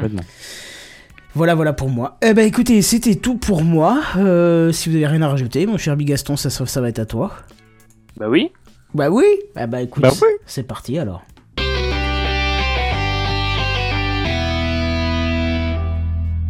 Bigaston. Ouais. Ouais, bon, Euh, moi je vais vous parler de, euh, de YouTube. Puisque euh, pour ceux qui, il y en a peut-être qui le savent ici, j'ai été longtemps un streamer sur Twitch. Et aujourd'hui, euh, comme une envie de chier, je me suis dit, tiens, si je testais YouTube Live. Euh, bon, ça vient pas que comme une envie de chier, ça vient d'une d'une d'un- d'une réflexion un peu plus longue de Twitch qui commence à enchaîner les décisions un peu un peu pas terribles. Rappelons que maintenant, si vous arrivez sur un live, euh, vous avez vous tapez 30 secondes de pub non skippable parce que c'est ils sont intelligents, ils les mettent dans le flux directement de la vidéo en direct, donc tu ne peux vraiment pas la skipper. Euh, plus à peu près toute leur prise de position un peu claquée au sol, le fait qu'ils arrivent pas du tout à, à faire de la de la recommandation du tu peux plus être découvert sur Twitch à part de te faire push comme pas possible tu peux plus être découvert sur Twitch. Euh, bref ce genre de choses plus que les pubs monétisent pas bien que les subs sont pas rentables etc etc et je me suis dit si j'allais tester YouTube Live donc YouTube Live ça existe depuis des années et- Juste, juste et- une, une question. Tu sais qu'on a fait quand même plusieurs années, nous, sur YouTube Live avant d'arriver sur Twitch? Euh, oui je crois qu'on en avait discuté Ah, d'accord. Mais, euh, mais voilà, donc moi j'ai testé YouTube Live, j'avais jamais testé. J'avais fait que du multistream et jamais euh, pur à 100% YouTube. Et euh, bon, déjà globalement, euh, YouTube being YouTube, l'interface de création de stream est imbitable. Enfin, pas imbitable, elle est très complexe. Si vous êtes habitué à Twitch, à je mets un titre et un jeu et je lance le live, là, euh, YouTube c'est plus compliqué. L'idée c'est plus que tu crées ton live en avance. Et euh, avec ce live que tu crées en avance, tu mets le titre qu'il faut, etc., etc. Et ensuite, depuis OBS, euh, qui est vachement bien chiadé, j'ai découvert qu'il y a des options dans OBS que je n'avais jamais vu parce que je streamais sur Twitch. Et il y a ce genre d'options dédiées à YouTube en mode, tu choisis quel est le stream que tu veux faire parmi ta liste, etc., etc. Euh, donc jusque là, c'est cool. Euh, YouTube en plus est vachement plus rentable. J'ai plus les stats, mais une personne a streamé avec à peu près la, même communauté sur Twitch et YouTube. YouTube en termes de pub lui rapportait 10 fois plus. Pour euh, 5, fois, 5 ou 10 fois moins de pubs montées aux utilisateurs. Parce que sur Twitch, 100% des pubs sont non skippables. Euh, sur YouTube, il y avait, euh, je sais plus, il y avait que genre 5% des pubs qui étaient pas skippables. Le reste était tout skippable comme YouTube classique. Plus avec YouTube, euh, Premium, euh, tu n'as pas les pubs, etc.. Euh, donc plein de bonnes solutions à la fois pour les utilisateurs. Plus tu as le transcoding, donc le fait de si tu streams en 1080p, pouvoir descendre dans des plus basses résolutions, pouvoir retourner dans le passé du, stream en, dès le début, pas uniquement à la, à rediff. Et je trouve que toutes ces upgrades sont vachement chouettes. Bon, tout n'est pas encore parfait. Euh, J'avoue que sur Twitch, j'ai l'avantage d'avoir le programme d'affiliation qui me permet d'avoir des, badges bah, j'ai- et- enfin des emotes et des badges, bah, j'avoue que j'aurais bien aimé les avoir sur YouTube, mais euh, à Skip, ça va bientôt arriver d'avoir un programme d'affiliation vraiment bas, euh, vraiment équivalent au programme affiliate de Twitch. On va espérer, ce serait cool. Et, et j'ai trouvé le dashboard un peu complexe, mais c'est pas grave. Et en fait, le truc qui m'a vraiment. Mon doute, c'est je ne voulais pas polluer ma chaîne YouTube avec les rediffs de live. Parce que euh, je- j'essaie de créer du contenu un peu qualitatif sur YouTube et j'ai pas envie de polluer ça avec du live.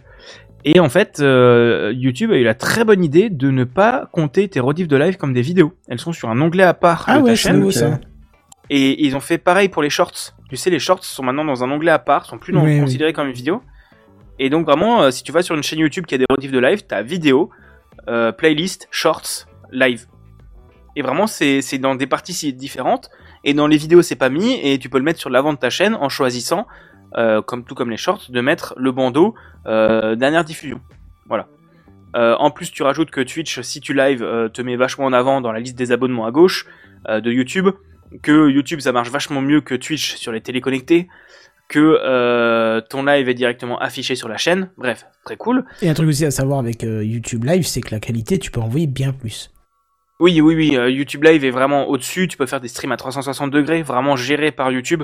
Euh, ce qui est agréable. Et moi, mon doute, mon problème, c'était, mais du coup, les lives n'ont pas une adresse URL précise. Euh, ou une adresse où c'est que des adresses à rallonge. Parce que sur Twitch, euh, du genre là, c'est twitch.tv slash techcraftpdc, t'arrives sur le live. Tu vois le live tout de suite. Euh, YouTube, jusqu'à il y a quelques mois, tu devais aller sur youtube.com slash channel slash un UID, un token long, euh, ou alors euh, youtube.com slash watch, euh, bref, une vidéo. Et bien maintenant, déjà, YouTube a lancé leur système de- d'identifiant.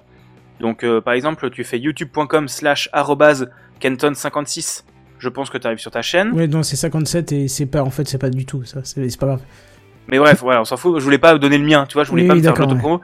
Mais tu, par exemple, tu vas sur youtube.com slash bigaston, t'arrives sur ma chaîne, et tu peux taguer des gens en- dans la description en faisant arrobas quelque chose. Eh bien, grâce à une URL spéciale, tu vas sur youtube.com slash bigaston slash live. S'il y a un live, tu arrives sur la- le live en cours. S'il n'y a pas de live, tu arrives sur les rediffs. Et c'est ultra bien foutu. J'ai vraiment été surpris. J'étais en mode, putain, YouTube ont bossé leur UX. Euh, en termes d'utilisateur, c'est vraiment agréable à utiliser. Euh, pour regarder du contenu, etc. Leur, leur chat est pas encore aussi bien que celui de Twitch, mais c'est pas grave. Euh, leurs API ne sont pas encore aussi hautes, mais il y a à peu près toutes les fonctionnalités qu'il faut. Et donc voilà, j'étais très agréablement surpris. Je vous conseillerais de vous laisser tenter si vous en avez marre des- de ce que Twitch fait ces dernières années. Voilà. Bah écoute, ouais, pourquoi pas. Bah, pourquoi pas, oui. Et juste, juste par contre pour rappel, si jamais vous êtes affilié à Twitch, euh, Twitch a 24 heures d'exclusivité sur vos contenus euh, en vidéo, donc vous ne pouvez déjà pas faire du multistream. Et euh, donc, vous pouvez pas streamer sur YouTube et Twitch en même temps. Ah oui. Sinon, vous- ça, ça peut vous faire sauter votre affiliation. Et, euh, et les- normalement, même s'ils en ont rien à foutre, ils ont 24 heures d'exclusivité, donc tu peux pas publier de rediff sur YouTube euh, moins de 24 heures après qu'elles aient été diffusées sur ton Twitch. Voilà. Eh bah dis donc, c'est pas rassurant. Bah, pff, moi je me dis, au moins YouTube est en train, YouTube avait à peu près laissé tomber leur créneau euh, live. Ouais. Et là, les six- ces six derniers mois, ils sont vraiment en train d'aller grappiller en force du côté d'Amazon, enfin du côté de Twitch, en rajoutant la- le nouveau système d'affiliation devrait arriver cette année, je crois.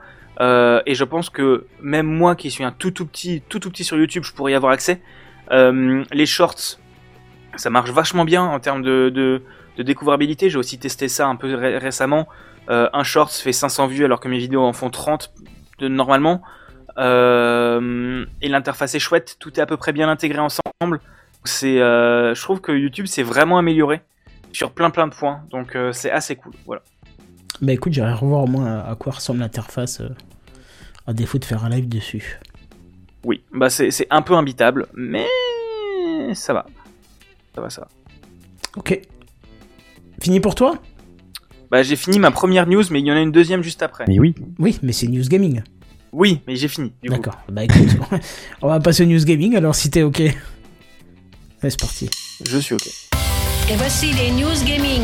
News Gaming. Les news gaming. Les news gaming. Gaming. Voilà. Ah oui. On va parler de Dieu, quoi. C'est c'est toujours moi, hein, donc pas besoin, pas besoin de redire Bigaston. Hein, c'est- Oh. c'est toujours moi. Bonsoir Bonsoir, je sais pas si vous connaissez les jeux vidéo. Ah, les jeux, j'aime bien les jeux vidéo, là. Les, les jeux vidéo, moi je vais vous parler de Xbox. Bon, déjà je suis à peu près tombé, euh, je suis à peu près tombé amoureux de la console Xbox Series X parce que je trouve que c'est une excellente console. Et euh, et hier soir, au moment où on enregistre cet épisode, donc euh, mercredi 25 à 21h heure française, était diffusée une vidéo de 43 minutes précisément euh, qui montrait le développement de jeux euh, développés à l'intérieur de Microsoft pardon, le hockey, Microsoft Game Studios, donc vraiment les studios appartenant à Microsoft. On a pu voir pas mal d'infos, donc je vais vous les résumer parce que j'ai trouvé la conférence assez chouette en termes de propositions et avec une petite surprise au milieu. Euh, ça a commencé par Minecraft Legends. Donc Minecraft Legends, c'est un spin-off encore de la licence Minecraft, comme elle avait été Minecraft Dungeons à l'époque, euh, développé par Mojang en partenariat avec un autre studio, dont j'ai totalement oublié le nom, qui est un jeu de stratégie slash RTS, à peu près, euh, de stratégie en temps réel, où tu vas devoir... là, ils ont montré surtout le multi, tu vas devoir construire ta base, défendre ta base, euh, en allant combattre des ennemis et en allant, en allant combattre des, des mobs, donc liés à tout ce qui est les, les ennemis du Nether, donc des piglins, des trucs comme ça, qu'on retrouve dans Minecraft de base, et en allant combattre aussi des ennemis. Tu peux personnaliser ta base, tu peux euh, créer des pièges, ce genre de choses. Euh, je suis assez saucé par le jeu parce que honnêtement, Minecraft Dungeons n'était peut-être pas le meilleur dungeon crawler, mais c'était un dungeon, crawler. Il était pas mal, mais c'était pas le avec les meilleurs, les meilleurs, les- le meilleur gameplay. Enfin, le meille- les meilleurs, la meilleure inventivité, voilà. Mais c'est un dungeon crawler qui était très accessible et très cool pour débuter dans ce genre de jeu. Son problème, c'était euh, les maps, en fait, c'est tout. Ouais, et qui sont vachement upgrade. Maintenant, il y, a des, il y a des DLC, il y a un mode roguelike aussi qui a été ajouté récemment, etc. etc. Et c'était un jeu qui était très chouette pour jouer avec la famille. Du genre, ah ton oui, vais jouer avec ma sœur pendant longtemps. Bah c'est ça, bon moi j'y joue avec un copain, mais c'est le genre de jeu auquel je pourrais jouer avec ma petite sœur aussi. Et euh, Minecraft euh, Bedrock, j'y joue avec ma frangine. euh, c'est un jeu qui est, vraiment chouette. Et je pense que Minecraft Legends, ça pourra être pareil, un moyen de mettre un public plus jeune à la découverte de ce genre de jeu-là. Le jeu, je le trouve que graphiquement, il est un peu bizarre. Je trouvais que Minecraft Dungeons était vraiment, vraiment dans la vibe graphique de Minecraft, mais genre sublimé.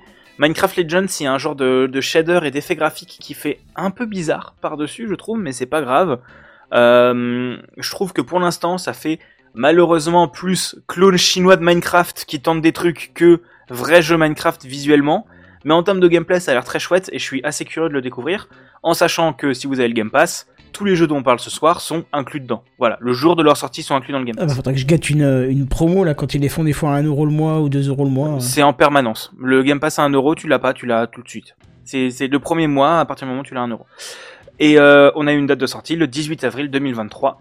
Euh, Ah, et, euh, Ah non, pardon, ça déforme. Ah putain, ah, au secours. Euh, ensuite, on a eu des infos sur Forza Motorsport, donc qui est la, la partie simulation de la licence Forza. On a eu une date de sortie pour 2023, donc à peu près la date qu'on avait, donc sûrement en septembre 2023. Euh, il y a 500 voitures modélisées de ce que disent les développeurs, 20 environnements, un mixage audio qui supporte Dolby Atmos. Euh, le jeu est très beau, mais euh, je trouve la licence Forza Horizon plus sympa et plus accessible, et Forza Motorsport beaucoup plus euh, axé simulation. Mais, mais c'est cool de, de voir ce genre de jeu et de voir un jeu de cette qualité qui sera dans le Game Pass. Bon, je saute cette surprise, je nous en parlerai après, mais on va, on va finir d'abord sur les trucs dont on savait, dont on savait qu'ils seraient là. The Elder Scrolls Online s'est vu ajouter une nouvelle extension qui s'appelle Necrom, qui va sortir le 20 juin 2023. Euh, ça rajoute une classe jouable euh, qui s'appelle Arcaniste. Bon, globalement, vu que j'en ai à peu près rien à foutre de The Elder Scrolls Online, euh, je connais pas le jeu et donc j'ai pas très bien suivi la news, mais euh, à Skip c'est cool et ils sont contents. Mais jouer à Final Fantasy XIV. Et, euh, et pour euh, presque terminer, on a vu du gameplay de Redfall. Redfall, c'est le nouveau jeu développé par Arkane Austin. Donc Arkane, c'est le studio qui nous a amené Dishonored euh, et Deathloop et Prey. Et Arkane Austin, du coup, c'est leur euh, succursale qui est en, Amérique, qui avait, qui, avait fait le DLC de, de Prey, qui s'appelait Moon Crash, qui était un DLC un peu plus orienté rogue. Et là, ils nous annoncent un jeu, ils nous annoncent. On l'avait déjà vu euh, à l'E3, euh, au Summer Game Fest de l'année dernière, mais on a vu un peu plus de gameplay, donc c'est un genre de Left 4 Dead avec des vampires, où tu vas pouvoir euh, coopérer jusqu'à 4 avec 4 persos bien différents, pour aller explorer un monde open world avec des vampires qui ont envahi le monde. Euh, on a vu un peu plus de gameplay avec une quête principale où on devra reprendre au fur et à mesure des zones de Redfall, mettre en place des camps de base, pouvant s'améliorer. Bref, ça a l'air d'être bien. Moi, le truc, c'est euh, est-ce que ça arrivera à être suffisamment fun pour jouer en multi? Parce qu'un jeu à 4, euh, surtout ce genre de jeu, un shooter, faut que ce soit fun pour moi, pour que ça marche bien. Et à voir s'ils arrivent à mettre le savoir-faire de Arkane en termes de level design Donc Arkane, c'est vraiment le genre de jeu où tu as 5 ou 6 manières de finir chaque niveau, chaque exploration de trucs. Et, euh, et j'ai peur qu'en faisant un open world, tu n'arrives pas à avoir cette qualité-là et que ça fasse un jeu un peu générique. Mais n'oublions pas, vous avez le Game Pass, vous l'avez, donc au pire, t'as pas à l'acheter et c'est pas grave. Oui, voilà, tu le testes juste. euh, C'est ça, tu payes 1 euro, tu l'as, et de toute façon, le Game Pass, le Game Pass, t'as 300 jeux. Et en sachant qu'il y en a quand même pas mal dans le cloud gaming aussi, qui... Oui. comme ça tu les, tu les lances juste en fait, sans les installer, Ouais. sans rien. Et ça marche hyper bien avec le, le avec Chrome ou avec Edge techniquement, mais avec tous les navigateurs Chromium, tu lances juste et tu peux jouer, tu branches une manette C'est comme Xbox. ça que je joue à, à Forza Horizon, hein. Jamais installé. Ouais, bah, bah, ça marche, ça marche vraiment bien quand t'as la fibre et même quand t'as pas forcément la fibre, ça marche quand même pas trop mal que ça. Et, euh, et bon, je force un peu avec ça, mais il y a aussi le Xbox Game Pass All Access euh, qui est pas trop marketé en France, mais qui est quand même assez cool pour 24 euros par mois. Donc pour rappel, le prix du Game Pass euh, Ultimate, donc avec Game Pass PC, Game Pass console plus Xbox Live qui te permet de jouer en ligne, euh, il coûte 13 euros. Et le Game Pass All Access pour 24 euros, tu te pointes dans une Fnac ou un Micromania et tu payes 24 euros par mois pendant deux ans. Tu repars avec une console plus le Game Pass et au bout des deux ans, tu gardes la console. Euh, tu gardes non. une Series S, si si. Et pour 32 euros par mois, tu pars avec une Series X. Bon. Et et t'as pas de paiement initial en plus à faire. C'est en fait c'est c'est pas une location longue durée, c'est un prêt à la consommation remboursé par Microsoft. Euh, dont les intérêts sont remboursés par Microsoft et donc juste tu t'engages et c'est même pas c'est même pas si désavantageux que ça parce que je crois que la différence de prix ça doit être de 30 balles 30 ou 40 balles sur deux ans donc euh, ça permet d'avoir vraiment de tu, tu payes 32 euros par mois tu repars avec une des meilleures consoles techniquement et en plus comme il commence à avoir des séries X en magasin voilà et du coup, la dernière, la petite surprise qui est, qui est venue pop au milieu, c'est un jeu qui s'appelle euh, Hi-Fi Rush, développé par Tango Gameworks, donc c'est les développeurs de The Evil Within. Oh oui, les gens ils spamment sur Twitter avec ça aujourd'hui. Je vois que ça passer, ouais. Bah, en fait, je vais te raconter pourquoi c'est marrant. Vas-y. En fait, c'est un jeu de, de plateforme slash action euh, en tout en rythme, en rock. Euh, en fait, tout le décor pulse au rythme de la musique et tu dois faire tes actions au rythme un peu comme dans Crypt of the Necrodancer. Crypt of the Necrodancer, oui, tout à fait. tu dois tu dois faire ça tu dois taper euh, tu dois taper des des avec des coups légers qui prennent un temps et des coups lourds qui prennent deux temps et tu dois faire tout ça en rythme Euh, tu peux ne pas le faire en rythme mais les, les coups se posent en rythme et si tu le fais en rythme ça met de- plus de dégâts Euh, des très beaux graphismes en cel shading Ouais, c'est genre de dessin comme ça, ouais. Ouais, ouais, une très... et la BO, et la- le- enfin, la- visuellement, c'est très très joli. T'as une bande-son rock très sympa, et un feeling qui est vraiment agréable. Et si je vous parle de un feeling vraiment agréable, c'est que j'ai pu jouer au jeu parce que le jeu était dispo dès la fin de la presse. On Et alors, quel... avait- avait- Vas-y. oui, voilà. Mais on n'avait jamais entendu parler de ce jeu avant. Et ils nous disent Ah, bah, ça a l'air bien. Pendant toute la presse, j'étais en mode Ouais, ça a l'air cool. Bon, bon, on testera quand il sortira. Ils ont fait C'est dispo maintenant, dans le Game Pass. Donc, vraiment, tu, tu finis la presse, t'allumes ta console, tu télécharges le jeu. Et, euh, et c'est pas un jeu au rabais. C'est un. Pour le coup, j'y ai joué à peu près une demi-heure. J'ai pas eu le temps d'y jouer beaucoup plus cet après-midi, mais c'est un jeu. Il y a un doublage français euh, intégral qui est de vraiment bonne facture pour le début. Ça, ça, ça détonne pas plus que ça. Le gameplay est assez fluide. Bon, j'avoue que le, il faut se faire au petit input lag euh, qui vient de quand, comme quand, comme tu attaques en rythme. Si tu tapes pas vraiment en rythme, euh, t'as un petit input lag sur tes, sur tes, sur tes dégâts. Euh, mais c'est pas grave. Euh, en fait, euh, t'as vraiment beaucoup de feedback visuel qui t'aide à être en rythme, du genre tout le HUD bouge, toute l'interface bouge en rythme, les décors autour de toi bougent en rythme en plus, et c'est très joli et très, hypnotisant. T'as une mascotte qui est juste trop mignonne avec un tout petit chat enceinte qui est, qui est trop trop choupi.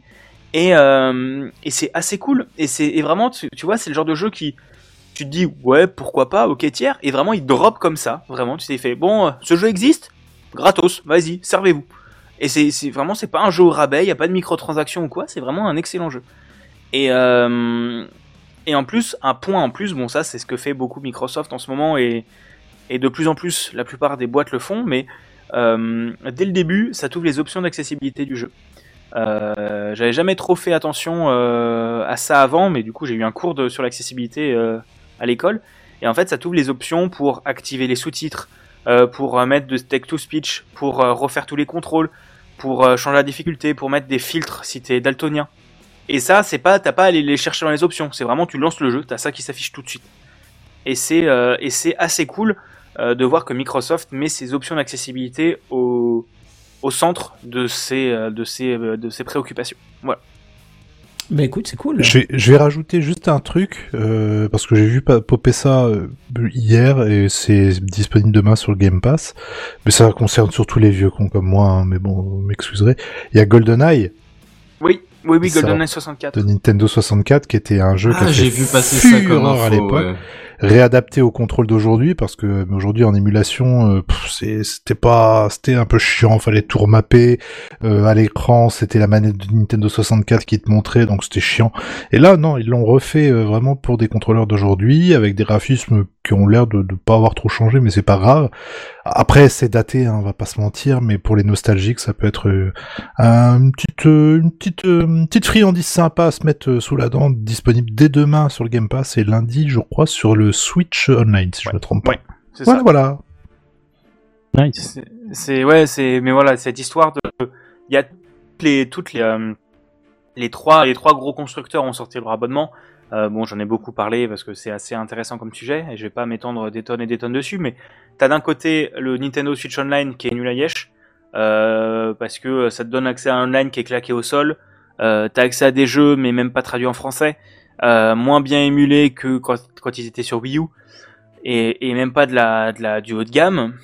Euh, sur PlayStation, bah c'est mi bien, mi pas bien. T'as le PS Plus avec deux jeux par mois euh, qui pour le coup existe depuis des années et est plus ou moins intéressant.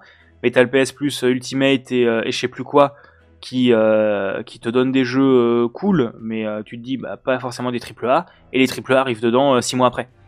Six mois après leur sortie sans communication aucune, donc tu te dis bah je vais pas acheter mon jeu parce qu'il sera peut-être dans le dans l'abonnement euh, après. Et c'est l'avantage de Xbox, c'est qu'ils ont réussi à faire cette communication clean du les jeux que produits sont dans le Game Pass jour 1. Point. C'est d'accord, c'est l'extension, enfin c'est le, le jeu par défaut. T'as pas les DLC, euh, t'as pas les contenus additionnels, mais Ouais, moi, le- ça me suffit très bien, hein, ce genre de choses. hein. Je fais Ah rarement oui, non, un DLC dans un jeu, donc... euh, Bien, bien sûr, bien sûr. Mais c'est comme à souligner, enfin, ils te fournissent, ils te fournissent le jeu de base, bon, qui sont souvent des excellents jeux, et tous les jeux des studios Microsoft sont dedans le jour de leur sortie, et t'as pas à réfléchir plus que ça. C'est, ils sont dedans, ils sont sur PC et console, les sauvegardes sont synchronisées entre les deux, et tu peux jouer en cross-platform. Point. C'est tout le temps comme ça, systématiquement. Et, euh, et c'est toujours un, toujours un excellent surprise, une excellente surprise pour un abonnement qui coûte 10 euros, entre 10 et 13 euros par mois et qui va en plus baisser de prix bientôt avec le Xbox euh, Family and Friends, le Game Pass Family and Friends, où tu pourras inviter jusqu'à 5 personnes pour 25 euros par mois. Ouais, ça vaut le coup, là. Donc euh, tu peux descendre à 5 euros par personne pour 300 jeux sur PC et console et cloud. Voilà, voilà. Eh ben, très bien. J'ai fini. Eh ben, passe la main Tu connais je, pas je passe, je, je- je passe la main à, euh, à quelqu'un qui va encore me faire acheter du bordel. Euh, bon courage Sam. Tu as entendu le dernier truc là? Tu as vu l'iPad qui est sorti la dernière fois? C'est le dossier de la semaine. C'est le dossier de la semaine. C'est le dossier de la semaine. C'est le dossier de la semaine, mes amis. Ah, ça c'est moderne. Ça, c'est moderne. Sam. Bah écoute Bigaston, je peux relever le défi. Euh, en réalité, il nous a pas fallu trop de mal pour convaincre certains euh, qui ne sont pas présents ce soir, mais dans l'émission. Donc euh, why not hein, en vrai. Euh, donc oui, ce soir, je vais encore vous parler d'Apple. C'est vrai que ça, ça revient assez souvent. Euh, Figurez-vous que la semaine dernière, on, qu'on parlait d'Apple justement, et je vous avais glissé que c'est vrai que je réfléchissais en ce moment à acheter un, MacBook Air. Euh, pour vous resituer, jusqu'à présent, depuis 2018, j'avais un MacBook Pro. Euh, donc on était sur Intel à l'époque. Eh bien, il m'a fallu pas longtemps, puisqu'après cet épisode de TechCraft, j'ai euh, commandé mon MacBook Air que j'ai réceptionné. Et, euh, et je voulais en- vous en faire un petit retour, euh, parce que oui, j'ai fait le pari de passer à un MacBook Pro, euh, d'un MacBook Pro à un MacBook Air. Et donc, tu as vendu ton MacBook Pro, alors? Il c'est prévu. Il est toujours là, euh, mais c'est prévu que je m'en sépare, effectivement. T'es passé sur le MacBook RM2 du coup? Absolument. Le Quelle dernier. couleur? Et il est bleu. Oh Le fameux Oh bleu, et il est magnifique. Oh, Il y a juste mon point qui se barre sur la vidéo. Euh, donc il est magnifique. Euh, clairement, j'avais attendu beaucoup de bien sur euh, cette couleur, mais j'ai choisi cette couleur. C'est pas le plus important, mais c'est vrai que ça a son petit effet. Euh, donc pour vous expliquer ma config, donc j'ai pris la couleur bleue, j'ai pris 8 Go de RAM et 256 Go, donc c'est vraiment la configuration de base de base. Alors premier constat que je peux vous faire, c'est qu'il est plus léger. Oui, on le savait, mais il est un peu plus léger et ça se, c'est notable, ça se sent. il est légèrement, très légèrement, je, je shift, mais il est très légèrement plus large. Il est moins haut euh, si on compte le bombage, c'est-à-dire que si on enlève le bombage qu'il y avait sur les, anciens MacBook euh, Pro, euh, il est plus petit. Euh, il glisse plus par contre, les patins de son, de son dessous euh, glissent plus, c'est un point négatif aussi. Euh, petite, euh, petite info, c'est qu'une fois ouvert, il paraît un peu plus petit euh, que le MacBook Pro. Je pense que c'est juste une histoire de d'effet avec les couleurs, mais euh, sinon ils sont relativement similaires en termes de taille. En vrai, je, je chipote.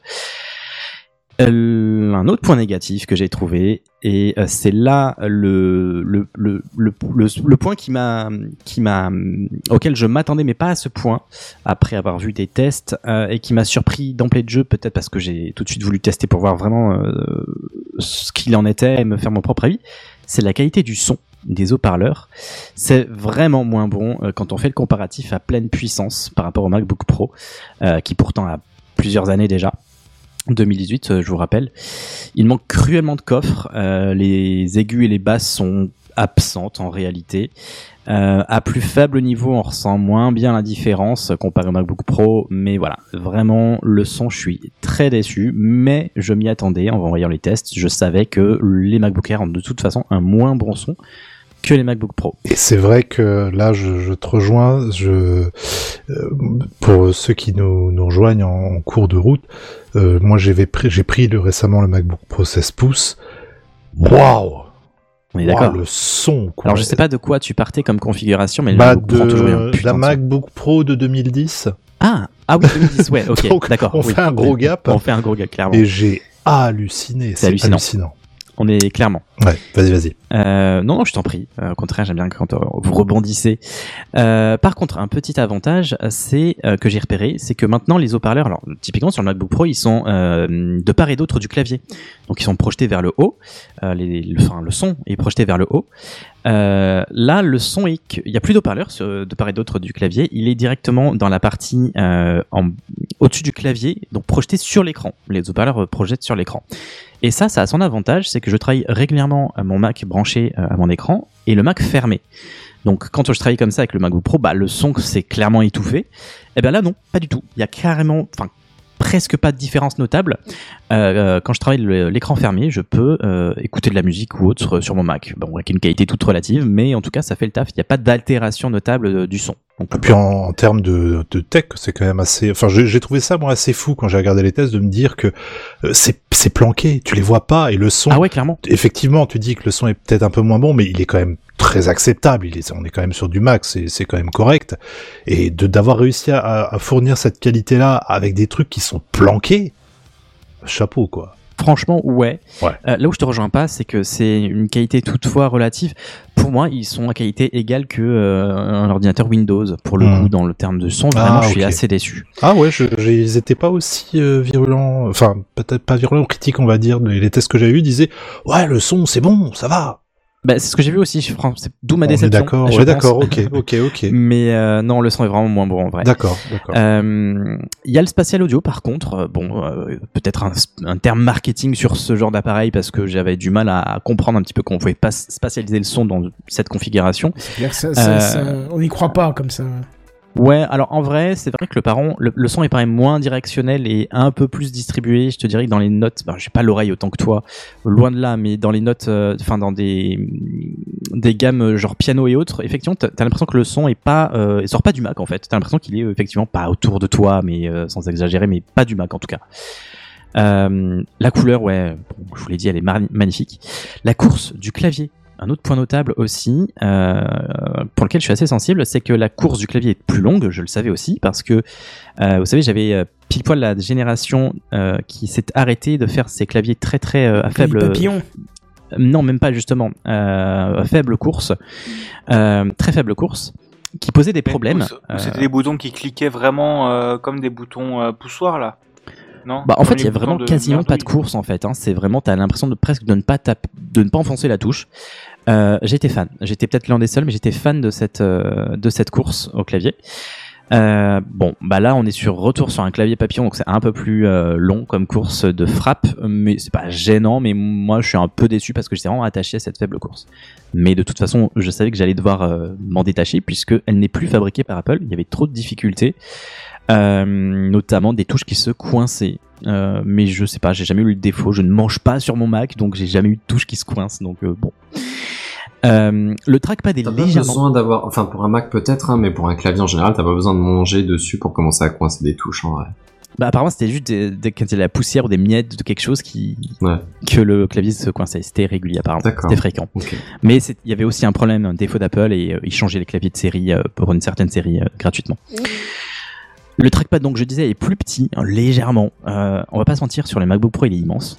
Euh, donc qu'il soit un peu plus petit, bah ça me change pas euh, la vie en fait. Donc clairement c'est ok.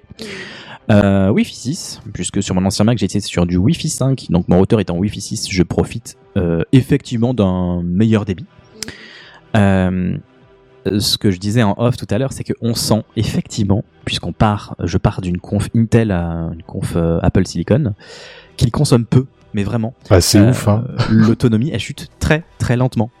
Euh, et toi, tu as un MacBook Pro, donc tu as une autonomie de 22 heures, si je ne m'abuse. C'est ouf. J'ai 18 heures, euh, mais ça me suffit largement. Complètement, complètement. Euh, donc, je me dis que euh, c'est un Mac qui va d'autant plus euh, mieux tenir à l'usure, euh, puisque l'autonomie, enfin que la batterie s'use Ouais, à tu fais 50%, moins de cycles, du coup, 50% ouais. 18, Ouais. c'est déjà énorme en fait, enfin, au bout de quelques années. Euh, ouais, ouais, exactement, quand tu fais beaucoup de cycles. Euh, donc l'autonomie chute très lentement, la charge peut se faire depuis un chargeur de téléphone, euh, là où mon MacBook Pro pouvait ne pas charger lors des tâches un poids, lourdes euh, lorsque je le branchais un petit chargeur comme ça qui n'était pas celui du Mac. Donc vraiment, on sent qu'il consomme peu, en fait, il est peu gourmand. Il y a plus de touch bar puisque oui j'avais le MacBook Pro avec la touch bar. Je l'aimais bien cette touch bar là aussi je pense que j'étais peut-être l'un des seuls. Euh, Ah, pour- non, je, te soutiens là-dessus. C'est c'est le genre de feature que j'aimais et que j'aurais bien aimé avoir sur Windows. J'aimais bien. Euh, c'est vrai que pour les créatifs, ça peut être d'autant plus utile, je pense, parce que tu as des menus adaptatifs euh, dans Photoshop et, et compagnie. Euh, en vrai, je l'ai plus, du coup, euh, bah c'est bien aussi en vrai. Ça me manque pas spécialement, même si je l'aimais bien ce- cette, cette petite touch bar. Euh, Il y a une possibilité d'installer des applications iPad et iPhone. Ça, c'est cool sur le Mac. Par contre, je trouve que ça manque de développeurs qui jouent le jeu en réalité. Ah, parce qu'il faut Euh, qu'ils développent un truc particulier pour. Non, je pense qu'ils ont. Alors peut-être en fait, mais en tout cas, il faut qu'ils acceptent quelque chose ou qu'ils le. Il faut, il faut une action de leur part en fait, parce qu'automatiquement, non, toutes les applications ne sont pas portées. Et en réalité, il y en a peu euh, qui sont portées. Euh, en fait, j'avais installé euh, Plex par erreur de version euh, iPad sur mon Mac. Et en ouvrant, je me suis dit, oula, c'est pas du tout l'interface que j'ai normalement sur un Mac. Et j'ai compris après que c'était la version iPad, et ça fonctionnait très bien en fait. Euh, donc voilà, j'espère que les développeurs vont euh, pousser un peu plus euh, ces applications euh, sur Mac. Il y a le retour de MagSafe. Alors moi, je l'ai jamais connu. Oh, c'est la Euh, vie, Mac- ça. Ouais, trop, tu trop certainement bien. connu et JNBR certainement d'autant plus si tu avais le MacBook Pro Oui, de, de oui, oui. l'époque. Euh, bah, c'est pas mal, en vrai, c'est pas mal. Euh, en plus, le cordon est tressé et, qui plus est, des tailles d'Apple euh, à la couleur de votre Mac. Euh, donc c'est bien, t'as un petit euh, repère lumineux qui te dit le niveau de charge, non c'est top. Une réactivité améliorée, évidemment. Les applications s'ouvrent rapidement. J'ai toujours d'ailleurs trouvé Windows plus réactif par rapport à macOS à l'ouverture des applications. Je sais pas ce que vous en pensez. Euh, je trouve Pas que sur. Mac, ah ouais, je trouve que sur Mac ça me met toujours une plombe à se lancer les applications. Du coup, j'ai pu réinstaller toutes mes applications euh, lorsque, lorsque j'ai acheté ce Mac en un clin d'œil, vraiment. Euh, en peut-être euh, une heure, j'avais tout réinstallé, euh, les mots de passe, enfin tout remis en place. Euh, par contre, des applications peut-être mal optimisées encore mettent toujours du temps à démarrer. Euh, par exemple, la suite Microsoft 365 met littéralement 12-15 secondes à démarrer. Alors Ah que sous Windows, en Microsoft. 5 secondes, ouais, ok, mais sous Windows, euh, le même soft, euh, il se lance en même pas 5 secondes. Euh, donc là, un peu déceptif, c'est-à-dire certaines applications mettent un peu de temps aussi, euh, mais une fois que c'est ouvert, euh, franchement, ça tourne, ça tourne nickel. Il y a moins de ports sur ce Mac puisque j'avais une configuration à 4 ports USB, je sais plus combien, mais Thunderbolt 3. Euh, là, il y en a deux seulement. Je disais, euh, je me disais que j'en enverrais pas de limitation et je l'ai eu euh, juste avant de démarrer le live. Effectivement, puisque j'ai le Mac branché sur mon écran et qui fait charge et je suis branché en Ethernet pour la, la configuration du live. Et j'ai dû euh, juste avant le live brancher une, une clé de sécurité. Bah là, j'ai manqué de port typiquement, mais en vrai, je pense que selon mon, enfin, pour mon usage en tout cas, c'est pas quelque chose qui va m'handicaper au quotidien. Non, on s'adapte après, et puis il y a tout un tas Voilà, d'accessoires. des, des hubs, exactement, Voilà, c'est ça. Exactement. Euh, D'ailleurs, euh, petite précision, c'est qu'officiellement les Thunderbolt, ils sont euh, Thunderbolt 3, euh, mais apparemment, alors à creuser, mais il se pourrait qu'en réalité ce soit du Thunderbolt 4, mais qui ne puisse pas utiliser la certification du fait qu'on ne puisse pas mettre plus d'écrans, enfin plus de deux écrans. Voilà, à vérifier, mais apparemment selon des tests, des gens bah, arrivaient très bien à brancher des, des hubs en Thunderbolt 4 et profiter des débits en conséquence. Euh, petit point négatif aussi, c'est que la répartition de ces ports n'est pas équilibrée, c'est qu'ils sont tous à gauche et t'as rien à droite en fait, t'as que euh, la sortie jack. Bon, c'est un petit peu dommage, parce que j'aimais bien la possibilité de pouvoir charger mon Mac à droite ou à gauche en fonction de là où j'étais en fait. Euh, ce qui n'est plus possible. Ça n'a pas changé mon quotidien, mais effectivement, comme tu dis, j'aime bien, on s'adapte avec des, hubs et compagnie.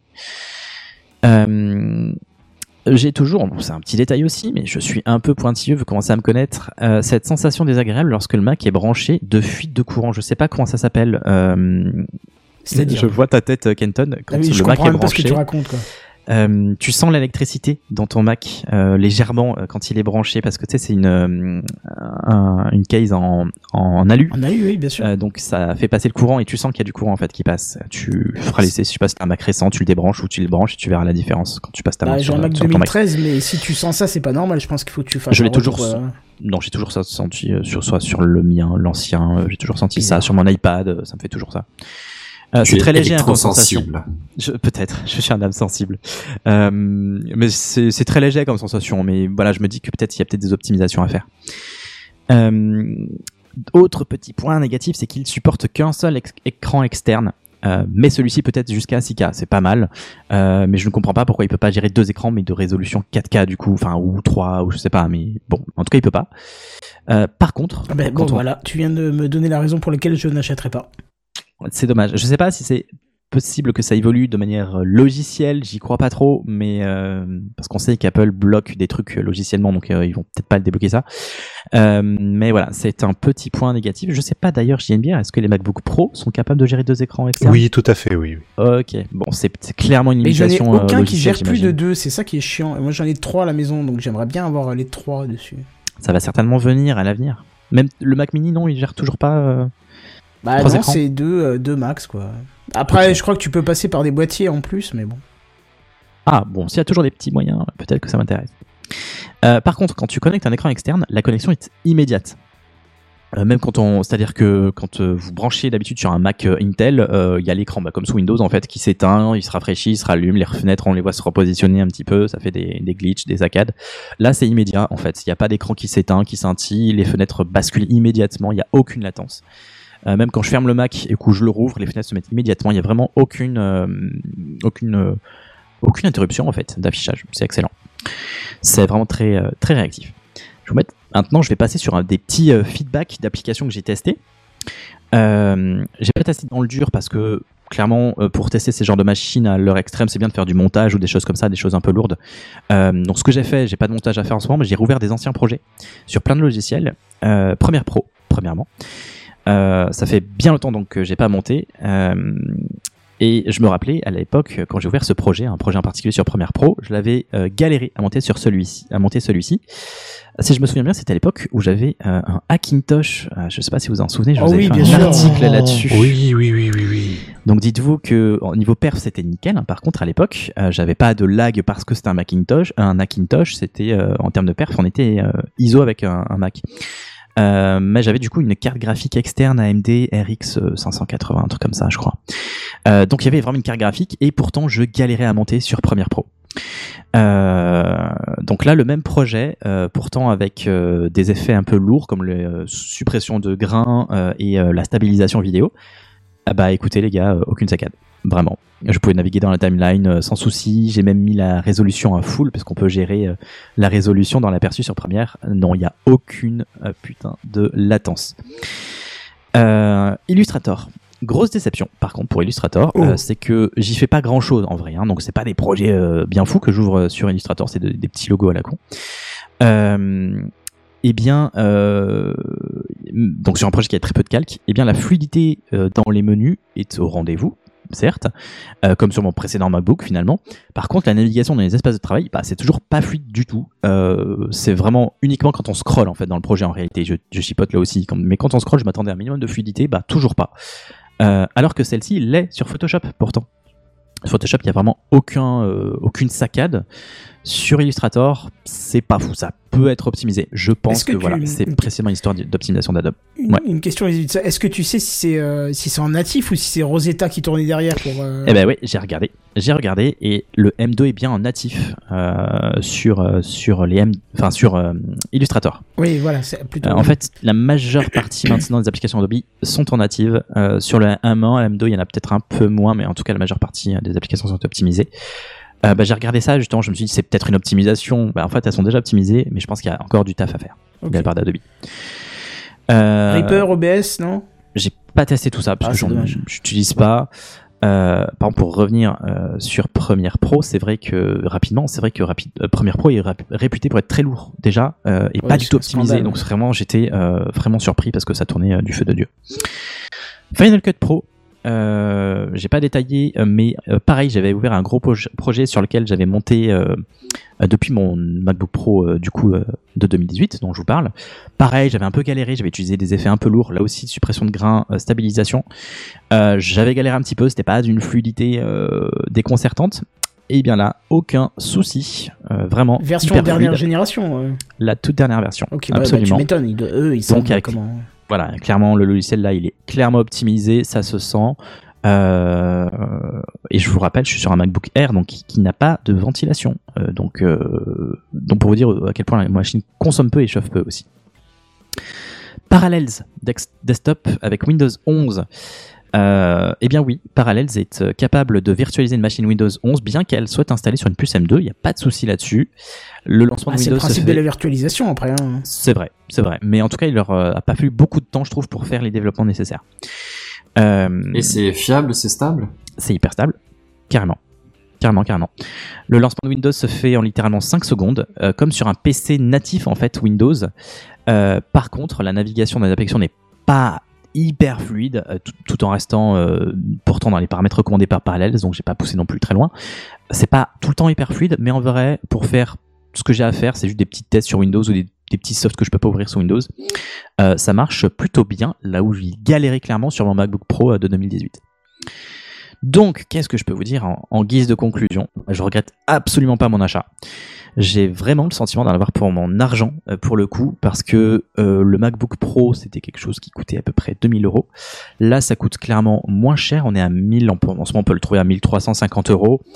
Euh, et donc, euh, pour moins cher, j'ai beaucoup Il y a mieux, quelques en fait, en compromis de qui semblent acceptables. Quoi. Exactement. Les quelques compromis, je les connaissais d'avance avant de faire mon achat, donc euh, franchement, je regrette pas parce que le, le gain en termes de, de perf est vraiment là. Euh, je suis vraiment déçu effectivement par euh, la perte de, de dans l'audio des, propos- des proposés euh, et la faible course de clavier, comme je vous le disais, mais vraiment, je suis globalement satisfait. Je regrette absolument pas. A un petit conseil, par contre, que je peux vous donner, alors moi j'en ai pas ressenti la limitation parce que je fais pas de montage ou de, de, tâches très lourdes, mais partez sur 16 Go de mémoire unifiée si vous pensez réaliser des tâches un peu lourdes euh, en simultané par exemple. Euh, comme je vous l'ai dit, j'ai pas eu de faire de, de montage, mais pour mon usage que j'en ai, euh, en réalité 8 Go, euh, ça m'a pas euh, manqué. Enfin, euh, il m'en fallait pas plus. Pour cette semaine passée avec mon, mon Mac. Je travaillais beaucoup avec Safari et en simultané une diz- sur une dizaine d'onglets et en, en parallèle avec FileZilla, Photoshop, Illustrator, Notion, des petites applications euh, ouvertes. Bah pas de souci, pas de limitation de la mémoire. Euh, mais voilà, de ce que j'ai lu, effectivement, mais comme sur un MacBook Intel en fait, euh, prenez 16 Go pour être vraiment confort euh, pour des tâches un peu plus costauds. Et puis voilà, je voulais voir aussi comment il tenait la charge pour le TechCraft de ce soir parce que souvent mon Mac est dans les choux d'habitude pour le TechCraft puisqu'il y a un flux vidéo, il y a un ou deux écrans, ça dépend des, des soirs. Euh, ben là, j'ai mes deux écrans, celui du Mac, celui de le mien, celui de mon bureau. Euh, j'ai le flux vidéo de, de la caméra, c'est plutôt fluide, je vois d'ailleurs ce soir. Ouais, la caméra, elle bouge Euh, pas. hein, par contre, Et la caméra d'ailleurs, la qualité, est de dingue. top de chez top. La qualité est de dingue alors que bah c'est juste l'ordi qui a changé quoi. Euh, donc ça c'est cool. Euh, c'est peut-être euh, d'ailleurs les, les optimisations des codecs vidéo que, qui sont intégrées dans les puces M2 qui fait que la qualité là est très bien gérée. Euh, et donc ce soir, bah, tout tourne nickel en fait. Mon Mac ne chauffe pas, enfin très peu. J'ai regardé juste avant ma, chronique, il est à 50 degrés. Donc euh, franchement acceptable. Euh, là où avant il était mais pleine puissance le ventilo, mon MacBook Pro pour, pour l'émission du, du jeudi soir. Voilà, ce que je vous propose, c'est que on se retrouve euh, bah, avant Attends, de se juste une question. Ouais, euh, voilà, euh, ouais. ouais. Vas-y. Parce que moi, le truc qui me fait un peu peur, tu vois, c'est justement, c'est tous les éléments qui doivent venir autour, tu vois, parce que, euh, comme vous le savez, pour Techcraft, ça fait plus de 10 ans que j'ai la même machine et j'aimerais bien changer pour un truc un peu euh, cossu. Et Ouais. c'est vrai que le Mac Mini est une solution, mais peut-être qu'un MacBook Air, vu que je peux le prendre avec, pourrait être aussi. Mais tu vois, il y a toujours cette problématique de, ben, faut que je branche une carte son. Bah ouais, mais rien Ouais, brancher ouais. une carte son, parce qu'il me faut des entrées et des sorties. Euh, je suis même pas sûr que. Je crois que mes drivers ne sont plus dispo depuis longtemps. Euh, tu vois, faut, c'est ça aussi qui pose problème. Faut, faut racheter plein de trucs. Les écrans, effectivement, si c'est limité à, à deux avec celui de, du truc, donc ça veut dire un de plus. Euh, moi, j'en ai trois sur mon bureau pour gérer Techcraft, donc tu vois. Clairement, il faut préparer le terrain. Moi, il était déjà prêt, mais euh, effectivement, peut-être un hub ou quelque chose comme ça. Euh, Il y a des écrans qui existent. C'est l'écran de mon boulot, par exemple. T'as plein de, c'est de l'USB-C, ça charge le Mac, et puis j'ai plein de ports euh, à disposition sur l'écran. Donc euh, comme ça, j'ai juste un câble à brancher et c'est nickel. Ouais, mais Euh, je voudrais et pas c'est- changer d'écran, tu vois, parce que les écrans, ça se revend pas C'est bien. un donc, exemple, euh, bien sûr, ouais, c'est un exemple, mais tu peux prendre un, un- un hub, euh, même sans aller du Thunderbolt 4 parce que ça coûte une blinde, euh, du USB-C, ça fait le taf, j'imagine même pour ce que tu fais, je pense que ça suffirait très bien avec les débits que ça offre. J'ai pas trouvé encore, même sur le net, euh, de gens qui ont des configs euh, à peu près similaires et qui me rassuraient un peu avant l'achat parce que acheter et te rendre compte que, t'es- que tu peux pas faire ce que tu veux, là, ça m'embêterait, tu vois. C'est vrai que c'est surtout au niveau des drivers, parce que je crois que tu avais une carte son peut-être un peu ancienne qui est peut-être plus est, trop oui, mise qui, à est- jour. qui est plus mise à jour depuis que la boîte a été rachetée euh, Ouais. par Avid, et puis voilà quoi. Effectivement, des fois, il faut mieux priser euh, la stabilité. Est-ce que je vous ai convaincu? Bah, carrément, Bah, carrément. Bah, non, c'est enfin, un- tu m'as convaincu, mais je suis toujours dans le doute entre le Mac Mini et le MacBook Air, voire le Pro, euh, premier truc. euh. Bah, Je l'étais aussi, comme, comme je te disais, moi, c'est vraiment. Je suis parti du, du, du principe où euh, je voulais me simplifier la vie. Euh, Bon, après, c'est vrai qu'on peut mettre le prix aussi là-dedans, parce que bon, c'est clairement un facteur. Euh, mais euh, parce que le MacBook, le mini, il, il à 600 balles, c'est ça? 700 600 ça, Enfin, ouais. Bref, c'est pas cher. Pour du Mac, c'est pas, enfin, pour du Apple, c'est pas cher. Euh, clairement, euh, moi j'avais l'habitude de ma conf, euh, j'ai rarement eu de PC euh, fixe et je suis très content depuis que j'ai un PC portable parce que tu l'emmènes partout, tu as tout le temps tes fichiers à disposition et puis tu, maintenant tu le branches sur ton écran et puis ça fait le taf quoi. Et avec les perfs qui sont proposés, euh, pour cet niveau de finesse et de, enfin pour, moi c'est hy- hyper pratique d'avoir un Mac portable euh, qui te fait de machines aussi fixes en fait, hyper pratique. Bah, ap- après, j'avoue que, bah, enfin, je le dis à chaque fois, mais je suis un, Apple curieux, on va dire ça comme ça. Et euh, j'avoue que s'il n'y avait pas eu le Mac Mini, ça aurait pu être le genre de produit qui aurait pu m'intéresser. Mais je sais que en PC portable, euh, j'ai pas envie de passer sous Mac. Enfin, en PC portable principal, j'ai pas envie de passer sous Mac parce que je suis trop habitué à Windows et euh, j'ai besoin de Windows pour le boulot. Et, euh, voilà. Mais je me dis que tu vois plus tu parlais je me dis bah, c'est un très bon produit on est d'accord le prix commence à justifier bon moi j'ai toujours le problème de tu veux rajouter un peu de mémoire un Ouais. peu de un peu de RAM ou un truc comme ça tu rajoutes tout de suite 300 balles quoi et t'es en mode bah frérot euh, ça coûte pas ce prix là de la de la barrette de RAM quoi euh, La mémoire, ça n'a jamais été un vrai problème. C'est vrai que avoir 500, ça aurait été plus confort parce que j'en aurais jamais à m'en soucier. Mais une fois que c'est bien managé, j'ai jamais eu de soucis. J'ai plein d'applications sur mon Mac et euh, avec 256 Go, je m'en sors très bien parce que tous mes documents sont sur un NAS ou autre. oui non Donc bien une sûr fois que c'est managé, franchement, ça va. La RAM, effectivement, faut bien réfléchir avec euh, l'usage que tu en auras euh, avant de l'acheter parce que bah, clairement, c'est soudé. Euh, si je peux te donner un conseil ou un truc à considérer, euh, tu as une bonne alternative entre les deux, c'est le MacBook Air M1 qui est beaucoup moins cher. Euh, c'est juste que tu auras l'ancien form factor, j'en ai pas parlé, mais il y a une encoche sur ce, sur ce Mac. L'écran est beaucoup plus grand pour le même form factor. Enfin, beaucoup plus grand, non, il est plus grand pour le même form, form factor.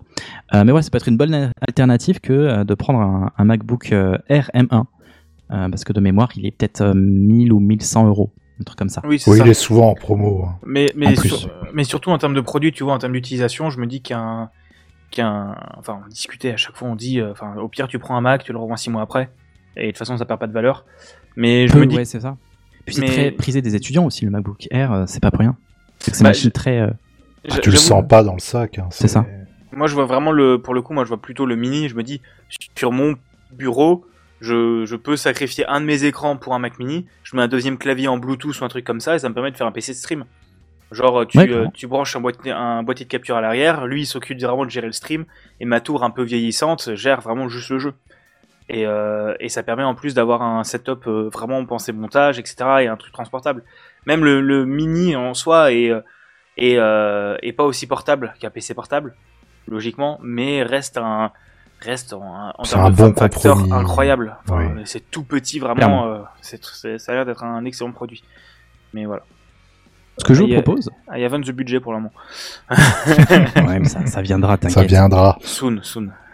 Euh, ce que je vous propose, c'est qu'on se retrouve juste après dans une continuité, euh, parce que j'avais envie de vous proposer du bonus ce soir dans le, le coup de cœur de la semaine.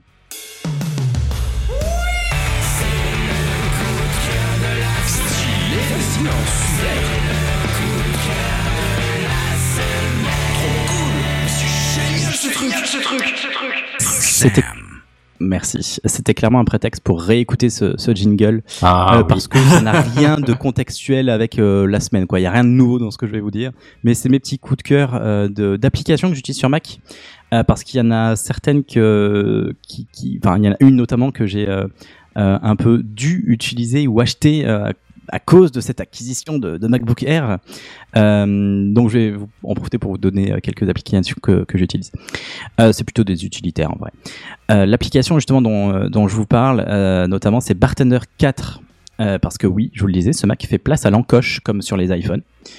En vrai d'ailleurs, c'est vrai que j'en ai pas trop parlé, mais elle s'oublie sans souci. Visuellement, on fait pas gaffe qu'il y a une encoche, on s'y fait.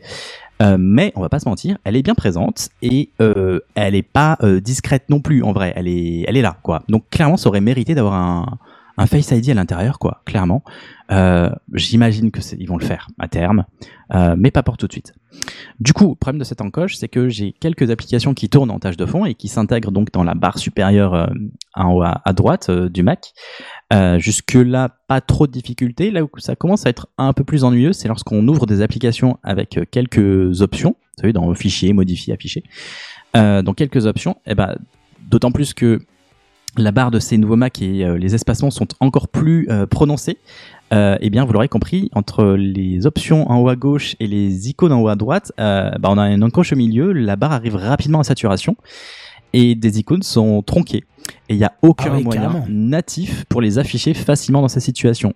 Le seul moyen que j'ai trouvé, c'est de cliquer sur ton bureau, en fait, pour ne, pour ne pas spotter, pour pas avoir le focus de, sur ta fenêtre actuelle qui a plein d'options. Et comme ça, tu affiches ta, barre de, d'icônes, enfin, un, truc euh, ergonomique pas du tout euh, prévu par Apple, je trouve. Euh, du coup, Bartender répond à ce besoin ou ce problème. Mes icônes d'application sont toutes regroupées au sein d'une seule icône qui laisse place à toutes mes options sur toutes mes applications sans tronquer rien du tout. L'autre point fort de cette application, c'est qu'elle permet d'afficher des icônes de manière intelligente. Par exemple, afficher la batterie, le logo de la batterie uniquement quand elle est en, quand elle est en charge. Afficher le logo du Wi-Fi uniquement quand il n'est pas connecté au Wi-Fi, des trucs comme ça. Euh, donc Bartender, c'est euh, une application qui est payante malheureusement. Elle vaut euh, 18 euros en achat euh, unique. Euh, je crois qu'elle est peut-être un peu moins chère si on l'achète euh, à l'année ou de ce genre. Ah, en location, tu peux l'avoir ou en permanence, c'est ça? Ouais, c'est ça. Et dès que je peux, je prends des licences permanentes parce que bah, à long Ah terme, oui, on s'y clairement, retrouve. c'est c'est valable sur le long terme. hein. Exactement. La deuxième application, euh, je sais pas si on a un peu le temps, non peut-être pas trop. Si, si. Euh, on a un peu le temps. Euh, c'est Aldente. Je vous en parle pourquoi? Euh, Parce que j'ai eu un petit problème sur mon ancien MacBook Pro, c'est que euh, la documentation d'Apple, la documentation d'Apple euh, prévoit que la batterie perde euh, 80%, enfin 20% de, de sa capacité au bout de 10 000, de, de 1000 cycles, pardon. 10 euh, 1000 cycles de charge euh, égale à 20% de- d'autonomie en moins finalement sur, euh, sur le Mac. Eh bien moi mon Mac avait euh, 3 ans à peu près, euh, il n'avait pas fait 500 cycles, j'étais déjà à 80%. Euh, du coup, je l'ai fait réparer récemment d'ailleurs, cet ancien Mac que j'ai. Euh, j'ai fait changer la batterie par Apple et on a pu faire un diagnostic et elle m'a montré effectivement il était, euh, elle était usée. Ce qu'elle m'a, ce qu'elle m'a dit en fait, la, la Genius Bar, c'est que, et je pensais moi que si on branchait constamment son Mac, le- surtout avec une nouvelle optimisation logicielle des derniers euh, macOS euh, pour la batterie, euh, ça coupait la charge en fait. Mais non, c'est pas le cas. Euh, ce qui fait qu'en fait le, le Mac, elle m'a expliqué, il perd constamment un petit pourcent qui va se remettre, qui perd, qui se remet. Donc du coup, ça, ça use la batterie en fait. Donc Ah oui, mais je te confirme, c'est comme ça sur pas mal de téléphones et de, de vieux PC portables aussi. Ben, je sais bien, mais je pensais qu'avec les nouvelles optimisations, en fait, Apple est capable de bloquer la charge, euh, mais uniquement de manière intelligente. Donc ça se déclenche quand il reconnaît ton quotidien et autres et que tu prends un rythme assez régulier dans tes habitudes de charge, ce qui n'est clairement pas le cas pour moi. Du coup, moi, il chargeait tout le temps en fait. Euh, du coup, l'application Aldente permet de pallier ce problème. Clairement, elle peut bloquer la charge au-delà déjà d'un certain seuil. Donc typiquement, on sait, c'est un peu comme les Tesla, mais peut-être pas poussé à cet extrême-là. Mais euh, si on charge la batterie euh, pas au-delà de 80, ça va moins l'user. D'autant plus que sur un MacBook Air où on a de batterie de 18 heures, ça, ça va, vous perdez pas beaucoup d'autonomie en vrai. C'est jouable. Donc du coup, ça bloque à 80, mais une fois qu'il est à 80, ça stoppe de charger la batterie. Elle ne se décharge pas, elle ne se recharge pas. Donc c'est que euh, directement via le secteur. Donc j'ai utilisé cette application pour permettre de préserver ma batterie après la leçon que j'ai apprise de mon précédent euh, Mac. Euh, là aussi, euh, l'application l'application Aldente est payante et elle coûte euh, 24 euros en licence à vie. Je n'ai pas appris le, tarif pour d'autres abonnements, s'il y en a d'ailleurs. Mais voilà, bon, je- j'estime que c'est peut-être un, un bon truc à prendre si vous voulez pas, euh, comme moi, euh, déglinguer votre, Ah ouais, votre raison, batterie en c'est 3 ans. super bien ça. Voilà. Euh, et enfin, la dernière petite application qui n'a pas vraiment de rapport avec mon expérience récente d'acquisition, mais je, vous en- je vous la glisse quand même, c'est Monitor Control. Quoique si, en fait, quelque part. C'est une petite application qui est disponible sur euh, GitHub. Pour le coup, elle est gratuite. Elle est, euh, elle est personnalisable. Il y a plein d'options et elle permet euh, tout simplement de contrôler la luminosité de son écran connecté euh, avec, à votre Mac en USB-C. C'est tout con, mais j'aimais bien synchroniser ma hum, la luminosité de mon, Mac avec celle de mon écran en face de moi, qui est branché. Euh, bah, cette application permet de le faire et peut, elle peut même contrôler hein, via le, menu, on peut contrôler donc la, luminosité du Mac, de l'écran externe, branché à un USB-C, mais on peut aussi synchroniser avec la luminosité du Mac. Donc ce qui fait que c'est pratique quand le Mac maintenant s'adapte avec la luminosité de la pièce, avec son capteur, eh ben, il peut aussi adapter la luminosité donc euh, de l'écran. Voilà, petite euh, application gratuite que je vous glisse également. Voilà, voilà. Qu'en Eh ben, pensez-vous hein. Super intéressant. Clairement. Ça me donne Ouais. envie d'y passer, hein, mais. euh, Bah, franchement, j'ai hésité parce que bah voilà, je voulais pas être limité en termes d'usage et perdre euh, le son, euh, les ports USB et tout. Je regarde vraiment pas, vraiment pas. Moi, c'est tout ce qui est autour, hein, comme j'ai dit avant, qui m'embête. euh. Je risque de dépenser beaucoup plus sur ce que j'ai autour que pour le Mac lui-même, tu vois. Ouais, clairement. Il faut que je qu'effectivement, comprends que son t'aies une double réflexion à faire, c'est clair. Les convertisseurs euh, HDMI, USB-C, enfin, c'est voilà, tu vois, c'est vite bordel, quoi. Donc, euh. Non, mais les appareils Mais en tu peux aussi voir ça comme un investissement de long terme et après, quand, à ton prochain Mac dans X années, au moins tu auras certainement euh, quelque chose qui que tu pourras garder en Oui, termes de, configuration oui, à côté, oui, oui. tu vois. Oui, oui, oui, c'est vrai, oui. Voilà. Très bien. Euh, si je ne m'abuse, on va passer aux news en bref. Eh ben, Hmm. effectivement, c'est vrai, c'est vrai. Allez. Tu dis juste. Alors attention, c'est parti. C'est les news en bref. Euh, 10 ans après sa sortie, et ça tombe bien, parce qu'on a à peine parlé d'Apple ce soir, euh, et c'est un petit, un petit coup à ceux qui parlent de, de- d'obsolescence programmée chez Apple. L'iPhone 5S, donc 10 ans après sa sortie, l'iPhone 5S reçoit une mise à jour de sécurité. Oh, trop bien. C'est quoi comme genre de mise à jour Ouais, Une mise à jour de sécurité. sécu Ouais, ou... mise Ouais, à jour de sécu parce qu'en fait il y a eu un, un petit problème avec WebKit, donc le moteur qui fait tourner euh, Safari. Et en fait, tu- Mm. simplement en allant sur un site euh, qui était contaminé, en fait ça pouvait prendre le contrôle de ton téléphone. Donc euh, Ok. Ah oui, donc on passe sur un gros problème de sécu quand même. voilà, c'est ça. N'oublions pas que WebKit c'est le nouveau Internet Explorer des développeurs. Je pose ça Ah, là. peut-être, oui, mais en tout cas, voilà, euh, un problème euh, et ça a été résolu. euh, Mais même que sur ce modèle-là. Euh, bah, c'est ce que j'ai vu. Après, Ok. euh, voilà. C'est les news en bref. Les réseaux 2G et 3G de, C- de chez SFR vont être désactivés et remplacés par de la 5G. Du coup, l'iPhone Orange. 5S, il captait quoi, lui? Euh, oh là, je suis 5S, attends. Bah, j'ai le 4S, c'est celui qui joue de la ZIC, là. Le Ouais. 5S, il était en 4G. Il était en semble. 4G, ouais, déjà. Il me semble. Ah, bah alors ça va, on est large. Ouais, ouais, on est large, on est large. Euh, ouais. Et donc, euh, Orange, euh, ils sont à peu près dans les, dans les mêmes optiques et, et, et Bouygues, par contre, pas du tout. Eux, ils ont déjà même pas de 4G, alors tu t'imagines bien que. Oh, t'es Voilà. mauvaise langue, je trouve. que C'était c'est gratuit, le deuxième allez. meilleur, je trouve. Euh, ouais, dans les champs, ouais, mais dans les grandes villes, euh, c'est c'est horrible, Bouygues. Pas C'est- d'accord. C'est anecdotique, hein, par chez nous en tout cas, c'est anecdotique, Bouygues. Euh, Personne à Bouygues, je connais personne qui a Bouygues. Ou je connais quelqu'un qui avait Bouygues, mais qui est plus là-bas depuis longtemps. Il y a que de la 4G dans les immeubles Bouygues et c'est tout. Ouais, voilà, vaut mieux être chez Free, alors tu t'imagines euh, le, le- le qualitatif du truc, quoi. Ouais, je suis pas d'accord. Bon, je sais pas le- mes préférés. mais- Ouais, mais je pense que ça dépend, ça dépend Ça- ça vraiment, dépend vraiment de, des zones, de hein, l'endroit où tu es. clairement. Quoi, ouais. Ouais. Bon, bah voilà. J'avais que, que ces petites news en bref là. C'était c'était euh, c'était tout court et concis, mais euh, Ouais, ce- c'est court concis. mais bref, hein, comme j'aime bien dire. euh. Oh, qu'est-ce que j'entends? Eh ben oui, parce que Couillons-nous. voilà, Couillons-nous on- N'importe quoi. En plus, on est dans les temps. Alors, c'était vachement bien ce soir quand même, hein. C'est top. Yes. Ouais. Ouais, c'était sympa. Et j'ai même envie de C'était vous dire que si vous nous écoutez en podcast, n'hésitez pas à venir tous les jeudis euh, dès 21h parce que euh, c'est sympa quand même euh, quand on a du répondant dans la conversation. Ah, et vous étiez nombreux Alors, je, sur le chat je ce tiens à soir. dire toutefois, euh, Kenton, que euh, c'est euh, pas qu'il y avait personne ce soir, c'est qu'il y avait un incident dans le chat et le, le chat dans le intégré dans le live ne fonctionnait pas ce soir. Ah Ah bon, pourquoi? Qu'est-ce que Oui, j'avais glissé un message dès le début, je crois qu'il est passé à la trappe, mais euh, tout le long, l'écran était vert en fait, il n'y avait pas les messages. Ah oui, c'est vrai, effectivement. Comment ça se fait? Ben en fait, j'ai fait ma mise à jour d'OBS et il y a deux trois bricoles qui ont foutu le camp en fait. Je savais que j'aurais pas dû la faire cette sale- cette Mhm. euh, connerie. Ah, il faut que je revoie ça Oh, dans la semaine Ah, prochaine. mais machin, on a Oh. perdu euh, des, des milliers de commentaires. Oh là là, ça n'arrêtait plus. Ouais, ça doit être ça, effectivement. Bon, c'est pas grave, on va essayer de résoudre le problème pour la semaine prochaine, hein, si tout Bien va sûr. bien. Si Bien j'ai pas acheté de entendu. Mac Mini et que j'ai Ah. 12 000 problèmes à régler.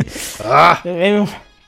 C'est vrai qu'en plus, un Mac Mini, ça vaut rien, quoi. Tu sais, tu peux vite. Bah ouais. euh, hein Une baguette de pain pour Apple. ah bah oui, oui. oui, Oh, la baguette vrai. de pain premium. Ouais, c'est ça. Bon bref, on verra tout ça la semaine prochaine. Vous nous retrouvez sur techcraft.fr et, et sinon on vous dit à plus. Bye bye. Ah, bye bye. Salut tout le monde. Quel beau fail pour cette fin. donc. On va se la refaire donc du coup à plus. Bye bye. Bye bye. Salut tout le monde. Wouh